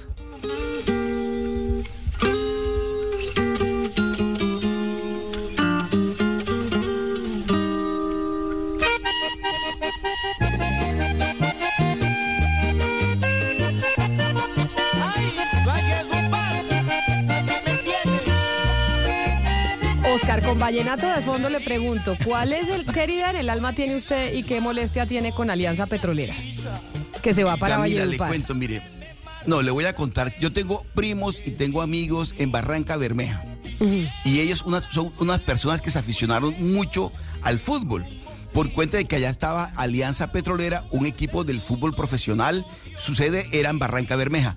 Y conversando con ellos, Camila, usted no se imagina la tristeza que tienen, como dice Diomedes Díaz, la tristeza que le produce a ellos que el equipo de fútbol de su tierra, de Barranca Bermeja, ya no va a jugar, ya no se va a llamar Alianza Petrolera de Barranca Bermeja, sino que ahora ese equipo se traslada para Valledupar. De tal manera, Camila, que los aficionados de la Alianza Petrolera de Barranca Bermeja, que le hicieron tanta fuerza al equipo, que llenaron el estadio durante muchos domingos, que con la fuerza que le hicieron los aficionados, la Alianza Petrolera puede jugar la Copa Suramericana, esos, esos aficionados quedaron huérfanos. De la noche a la mañana decidieron los dueños del equipo que había que llevarse a Alianza Petrolera para Valledupar. Claro. Para Valledupar. Eh, entiendo, Entonces, por Oscar, el- la descorazonada y el, cora- eh, digamos... eh, Pero esa- ¿cuántos hinchas tenía, pues con mucho respeto, cuántos hinchas tenía Alianza Petrolera, Oscar? Estamos hablando de cuántos hinchas, porque es como si se nos llevaran millonarios para Cali, pues obviamente el Pero drama... es- Exactamente. O- Obviamente que. Obviamente que la Barranca Bermeja no es una ciudad pues, enorme, gigante, pero digamos 10 mil, 15 mil, no sé, 20 mil. Eh, que pueda tener el- eh, la capacidad del estadio, no creo que tenga tanto, por ahí 18, 15 mil. Pero Camila, es una afición y el estadio en la medida Pero, en que haya más equipos va creciendo y, hay más, y, la, y la afición va creciendo. Lo que son hoy en día 5 mil o 6 mil, mañana pueden ser 30 mil porque el equipo va... eh, usted sabe cómo es, ustedes que son fanáticos los dos enfermos de millonarios, saben lo que es ser aficionado de un equipo y la tristeza que les produce Pero, que ese equipo se lo lleven de la ciudad. Uno, uno entiende el corazón roto de varios hinchas, pero detrás de un club también hay gestión, hay que pagar una nómina y a lo mejor no estaba siendo rentable. Y yo creo que hay que oír la parte de la historia, la justificación que seguramente le costó mucho tomarla al club. Y le traigo a la persona indicada para eso, que es el presidente de Alianza Petrolera, Camila, el doctor Carlos Orlando Ferreira, que está en línea. Doctor Ferreira, muy buenos días. Bienvenido a Mañanas Blue. Buenos días, muchas gracias por esta invitación. Un saludo a ustedes, a Camila, a Oscar. Y bueno, eh, oyéndolos ahí en la previa, pues sí, tiene razón Oscar, el sentimiento es muy fuerte.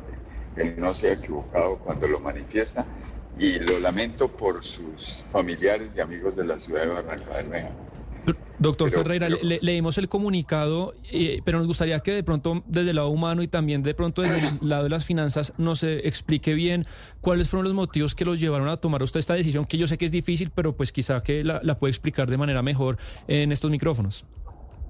Desde el lado humano estamos muy tristes, demasiado eh, compungidos por, lo que tuvimos que hacer, no lo queríamos hacer, pero desde hace siete años que nosotros comenzamos a gestionar el equipo en la ciudad de Barranca Bermeja.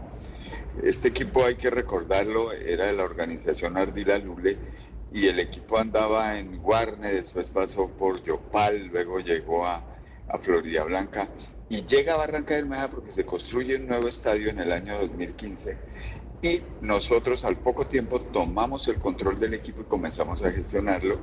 Y desde ese momento comenzamos a buscar eh, no solamente a la gobernación del departamento, a la alcaldía del municipio, sino también al aficionado y por supuesto a toda la empresa privada. Y, y el primer año tuvimos que hacer grandes esfuerzos, el segundo, el tercero, el cuarto, el quinto, el sexto, entonces definitivamente llegó un momento en que tuvimos una situación. No podemos seguir inyectándole dinero o nos vamos a la quiebra, buscamos un sitio donde podamos estar un poco mejor o descendemos, pero como somos dirigentes, queremos el deporte, pues descender un equipo pues no lo veíamos viable desde esa óptica. Pues la decisión es cambiar de sede eh, mire, yo lo lamento muchísimo por 17 hinchas que tenía abonados hasta el sábado pasado. Lo lamento muchísimo por 63 hinchas que nos compraron desde el mes de noviembre que sacamos nuestra camiseta para venderla. Eh, les estamos a ellos devolviendo el dinero y nos da muchísimo dolor con esos niños, con esas personas. Pero tenemos que entender, no con el corazón del hincha, sino con la racionalidad de las personas que tenemos que tomar decisiones empresariales que era viable el proyecto. Yo hubiera decidido peor haberlo quebrado, haber después salido, como hoy hay otros clubes del fútbol colombiano en etapas de liquidación, en procesos de liquidación, decirle a los eh, esposas y a los hijos de nuestros empleados y de nuestros jugadores que esperaran y que se que habían quedado sin plata. Entonces, cuando uno es racional, cuando uno es responsable, pues tiene que tomar de esa forma las decisiones. Y, y la decisión eh, pues, fue que Valledupar, la nueva administración de la ciudad y del departamento, nos buscaron el 12 de diciembre del año pasado en Bogotá nos hicieron una propuesta. Yo los invité antes de recibir propuesta que conocieran lo que teníamos en la ciudad de Barranca Bermeja.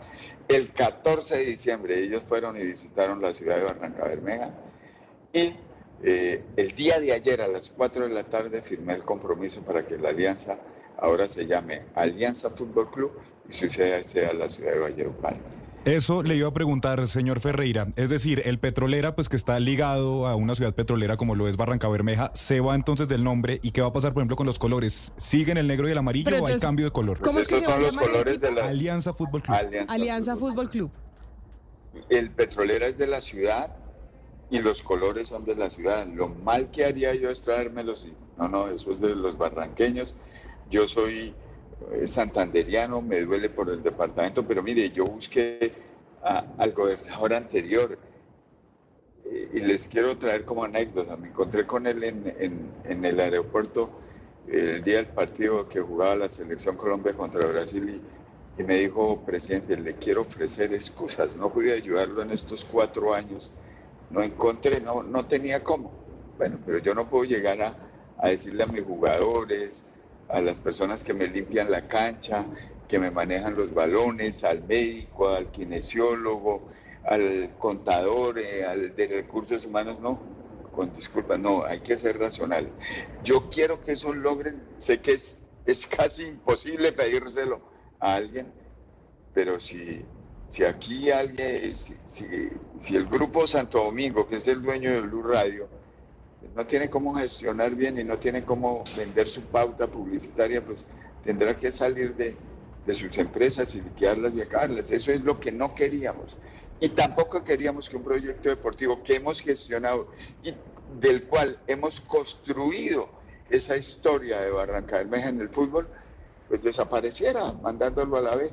Pero, ¿por qué razón irse a Valledupar y, por ejemplo, no a Bucaramanga, que es más cerca, está en Santander, no es la única ciudad que tendría dos equipos, Medellín tiene dos equipos, Cali tiene dos equipos, Bogotá también tiene dos equipos. ¿Por qué irse a Valledupar? Que pues como que muy poca conexión tiene con le agradezco, mire, esta es la primera vez que lo voy a decir en un medio de comunicación y le agradezco profundamente que me haya hecho esa pregunta.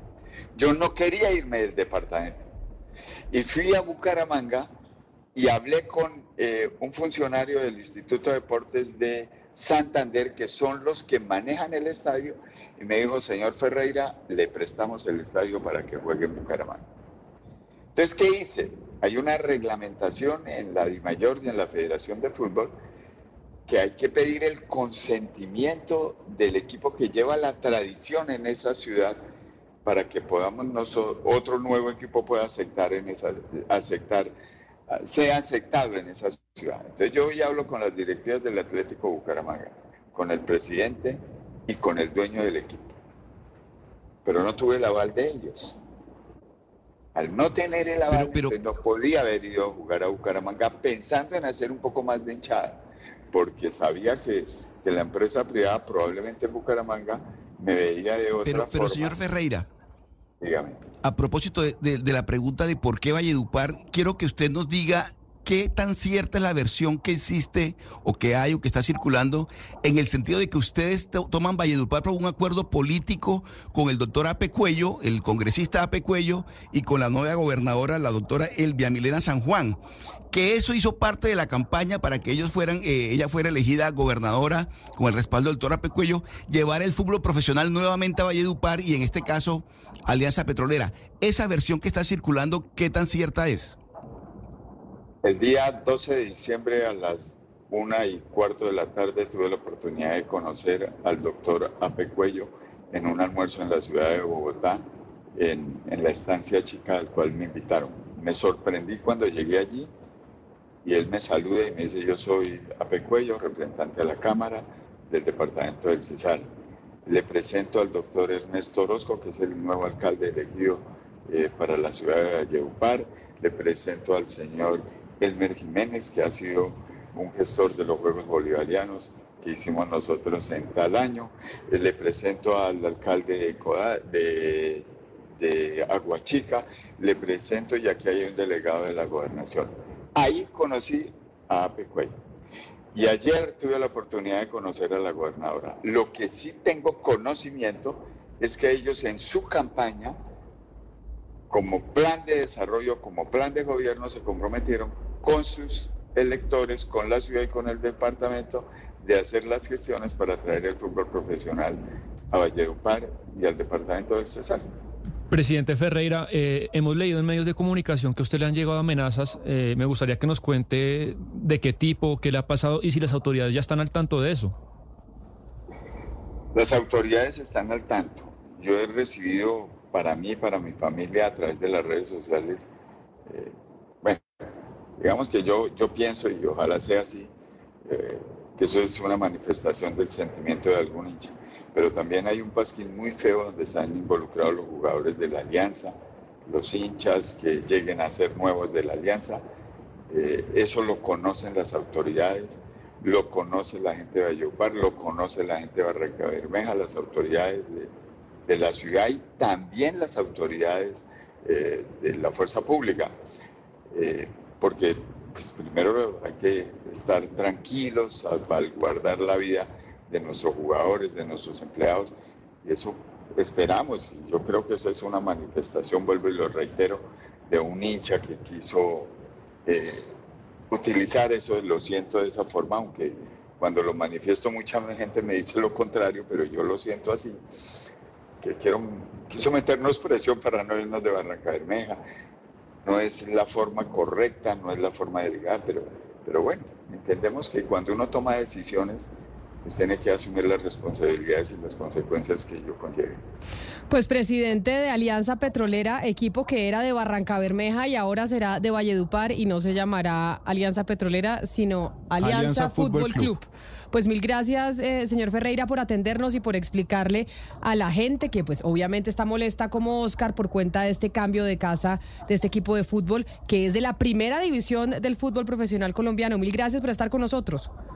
A ustedes, muchísimas gracias por permitirme dar esta explicación. Feliz. Y le pongo el vallenato, Oscar, usted que conoce bien Valledupar, ¿será que pueden lograr eh, generar una hinchada en Valledupar y que, bueno, la Alianza Fútbol Club se vuelva el equipo de Valledupar, ¿por qué no? Y tengamos ahí conjunto vallenato en cada partido y la gente y los chiquitines, pues que tienen un equipo ahí en su casa, empiecen a, a volverse aficionados de este equipo, ¿o será que eso es imposible?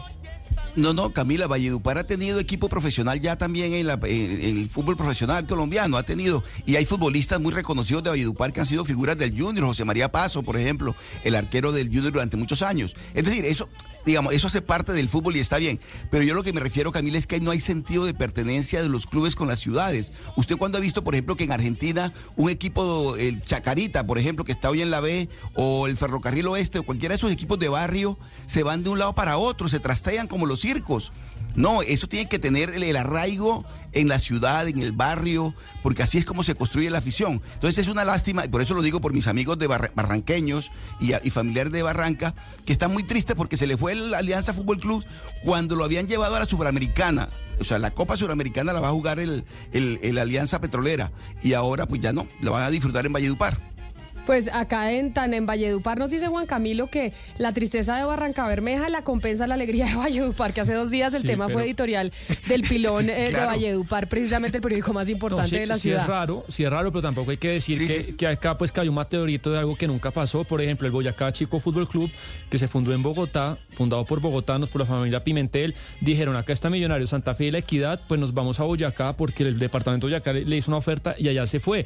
Y la realidad, Oscar, es que la salud financiera del fútbol colombiano es gravísima. Le voy a dar solamente un ejemplo para que dimensione. Nacional y Millonarios, que son los equipos que más ganan por derechos de televisión, ganan más o menos un millón de dólares al año. Un millón de dólares al año puede ser la mitad del sueldo de un jugador de River. Entonces no hay plata para competir porque acá el sistema es muy pobre, no se genera plata por derechos de televisión. Y si Millonarios pasa saliva ganando un millón de dólares al año, imagínese a Alianza Petrolera. que ahora se llama Alianza Fútbol Club.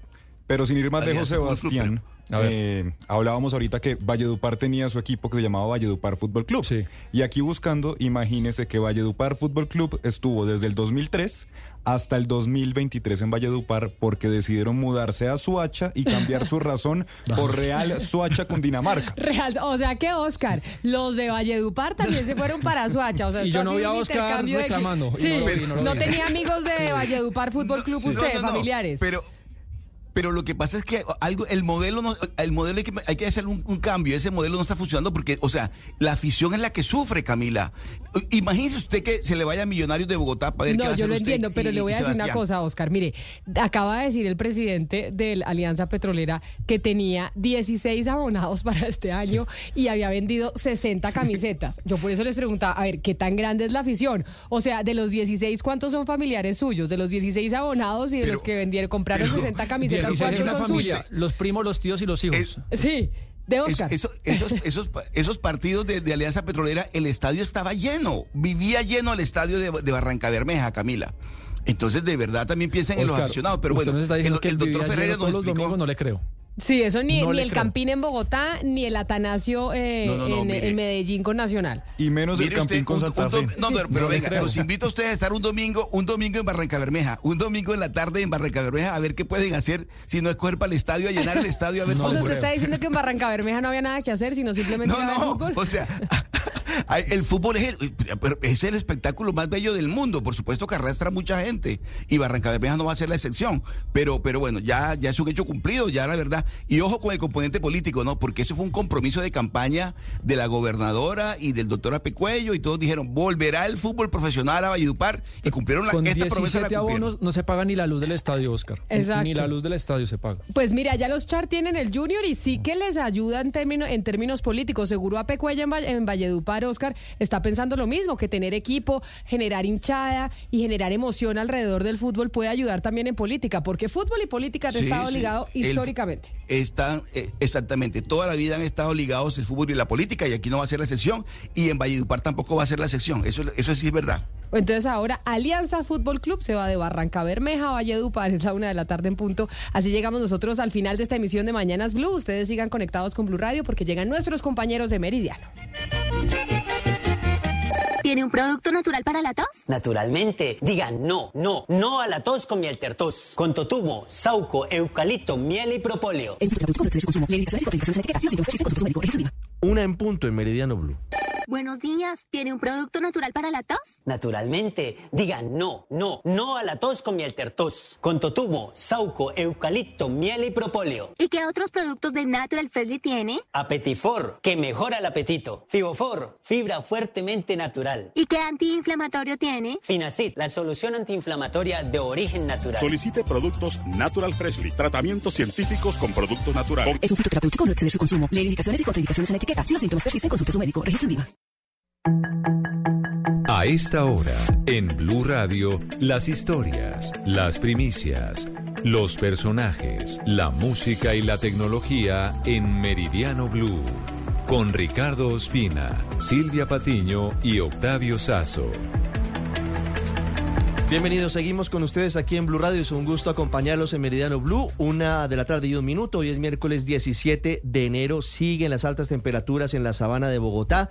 Tenemos a esta hora 20 grados Celsius, cielo completamente despejado en el centro de Colombia. Y vamos con las noticias, con las más importantes a esta hora en Colombia y en el mundo. Comenzamos hablando de la despachada que se acaba de pegar el ministro de Salud, Guillermo Alfonso Jaramillo, que reconoce, sí, que el gobierno está haciendo un revolcón al sistema de atención en salud a miles de colombianos, pero lo justifica además diciendo que están ganando desde el pacto histórico posiciones que supuestamente en la salud están y estaban en manos de otros sectores políticos.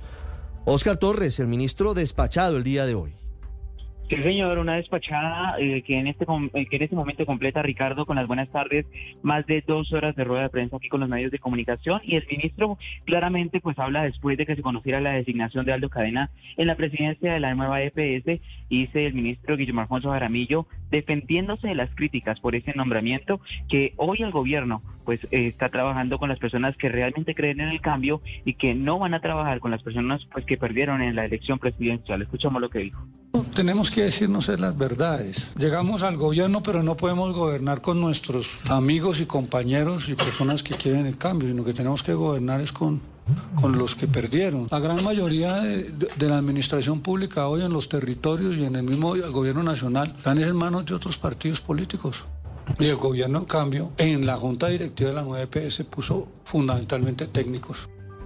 El ministro amplió también estas declaraciones asegurando que en este momento las sedes regionales de la nueva EPS están politizadas y que por eso él por estos días ha estado haciendo un revolcón en esas sedes regionales, todo esto para alquilar también las personas que están allí, que están allegadas al gobierno. Sí, lo que no puede decir el ministro es que básicamente el sistema de salud quede únicamente en manos de cuotas políticas cuando hay personas que llevan muchos años desde lo técnico sacando adelante la salud de millones de personas. Ese punto es fundamental para tenerlo en cuenta. Más adelante, Oscar, usted nos ampliará lo que ha dicho el ministro porque sigue hablando en medio de lo que significa además, entre otras cosas, que reconoce que la UPC es positiva que la EPS es buena y que el gobierno, dice él, ha venido está cumpliendo con sus pagos. Una cuatro minutos, nos vamos para Davos, en Suiza.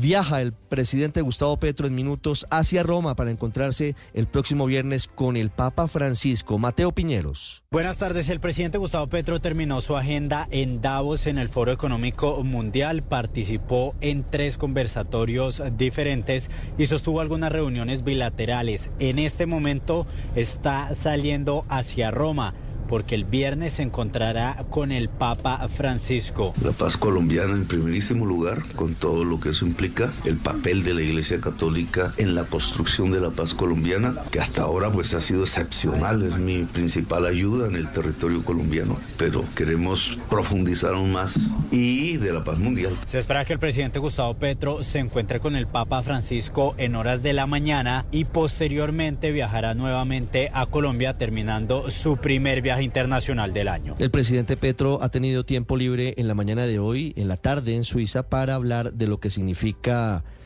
las redes sociales, la red social X. Y entre otras cosas destacó la captura de alias Papelito, uno de los cabecillas del tren de Aragua, que fue detenido luego de haber sido responsable de torturas y homicidios en un hotel ubicado en Chapinero, en pleno centro norte de Bogotá. Don Felipe García. Este es Jean Manuel Navarro, alias Papelito, un peligroso asesino del tren de Aragua que fue capturado en Bogotá por torturar y luego asesinar a un hombre en un hotel de la localidad de Chapinero. De acuerdo con la investigación de la Fiscalía, fue el pasado 19 de octubre de 2023 que este delincuente, con un grupo de hombres, incluida la víctima, entró al lugar del asesinato. En video quedó registrado el momento en el que los asesinos amarran a la víctima de pies y manos, lo golpean con una piedra y lo asfixian con un cable de una plancha para el pelo, para finalmente, luego de torturarlo, dispararle en la cabeza. Como quedó en el sanitario con los tiros en la cabeza y pues con los cables y los plásticos con los cuales le estaban quitando la vida a esta persona. La tortura y posterior asesinato que sufrió la víctima, según la directora de Fiscalías de Bogotá, Leonor Merchan, estaría relacionada con una supuesta deuda con los delincuentes. Alias Papelito, en medio de la audiencia, poco o nada le importó cuando narraban lo que hizo. A quien sí le importó y le llamó la atención fue a su mamá, quien no pudo seguir viendo las imágenes de cómo su hijo torturaba a la víctima. Un video en el cual se observa el momento, o el que sería al parecer el momento de los hechos en el que pierde la vida un venezolano, al parecer por ajustes de cuentas o tema de microtráfico. Un juez de control de garantía finalmente le imputó a Papelito los delitos de homicidio agravado, tortura y tráfico de armas, por lo que fue enviado a la cárcel. Una 06, hablamos ahora del Consejo de Seguridad que se adelanta a esta hora en Medellín con presencia del alcalde Federico Gutiérrez, del gobernador de Antioquia Andrés Julián Rendón y del ministro de la Defensa Iván Velázquez. ¿Qué pasa hasta esta hora? ¿Ya hay conclusiones? Julián Vázquez, buenas tardes. Hola Ricardo, buenas tardes. Pues le cuento que acaba de concluir el Consejo de Seguridad en el que además del alcalde de Medellín, el gobernador de Antioquia y los, y los nueve alcaldes restantes del área metropolitana, pues también participa el comandante de las fuerzas militares, el general Giraldo, el director de la policía Salamanca, el comandante del ejército, el general Ospina y el comandante de la fuerza aeroespacial, el general Córdoba. Inicialmente pues están abordando temas relacionados con la seguridad de Medellín y el Valle de Aburrá porque sigue preocupando no solo a los ciudadanos, sino también a las autoridades lo que viene pasando, por ejemplo, con el tema de los hurtos. Ayer en las últimas horas se registró un grave caso, un intento de hurto en un exclusivo mall del sur de la ciudad que desencadenó una balacera y que dejó a uno de los presuntos delincuentes gravemente herido. Por eso, ese es uno de los temas principales de este Consejo de Seguridad. Pero lo que hemos podido conocer desde Blue Radio por parte de las fuerzas militares, Ricardo, es, que el general Giraldo anunció que todo está listo para dar inicio al plan 16.000, que tiene que ver con la incorporación de 16.000 nuevos soldados profesionales al país, de los cuales gran parte vendrán a Antioquia, pero también irán a Cauca, Chocó, Arauca y por primera vez la Fuerza Aeroespacial también tendrá soldados profesionales. En estos momentos, como le digo, acaba de terminar este Consejo de Seguridad y, por supuesto en minutos les estaremos contando las conclusiones que salgan de aquí. Gracias, Julián. Una ocho, hoy día de conmemoraciones. Hace cinco años, los terroristas del ELN pusieron la bomba en la Escuela General Santander que mató 22 policías inocentes. Ese mismo ELN que hoy sigue tomándole el pelo a la sociedad colombiana y a la que hasta el presidente Petro les dio un ultimátum. Dijo hoy desde Suiza, el presidente, que no prorrogará el cese del fuego que termina el próximo 29 de enero si no hay una verdadera intención de esa guerrilla del ELN de dejar las armas. Dijo que esto es como en un matrimonio. Si los dos no quieren, es muy difícil. Y se cumplen 50 años del robo de la espada de Bolívar por parte del M-19 en el centro de Bogotá. Hablaremos de eso a continuación porque antes, don César Moreno, hablamos de lo último que está pasando en el mundo a esta hora. Tres noticias, Ricardo. La primera es, y como se esperaba, Estados Unidos anunció que incluye a los rebeldes yemeníes hutíes apoyados por Irán y que han lanzado varios cohetes contra barcos allí en el Mar Rojo en su lista de grupos terroristas. Esto va a ser efectivo a partir de dentro de 30 días, más o menos el 10 16 de febrero. Ahora en Europa, el exfutbolista brasileño Dani Alves, en prisión provisional por presuntamente violar a una joven en la noche del 30 al 31 de diciembre del 2022 en la discoteca Soto, esto en Barcelona, pues ha vuelto a cambiar su versión de los hechos. Ya es la quinta vez que cambia de versión. Esta vez dijo que en la noche que pasó todo esto estaba gravemente perjudicado por el consumo de alcohol y que esto afectó sus capacidades. El juicio va a comenzar el 5 de febrero allí en Barcelona y mientras tanto allí en prisión. Y la tercera es la salud de la realeza británica. Primera primeras horas de la mañana, el Palacio de Kensington informó que la princesa Kate Middleton, o Catalina en español, eh, va a ser, que fue operada de eh, una, una operación en el abdomen. No fueron muy específicos en esto. Se realizó con éxito y 14 días de recuperación. Y un par de horas después, el Palacio de Buckingham informó que el rey Carlos III de Inglaterra se va a someter la semana próxima a un tratamiento por un problema de agrandamiento de próstata. Una 10 minutos. En segundo, César Moreno nos amplía cómo fue el discurso del presidente de la Argentina, Javier Milei, hoy en el Foro Económico Mundial en Davos.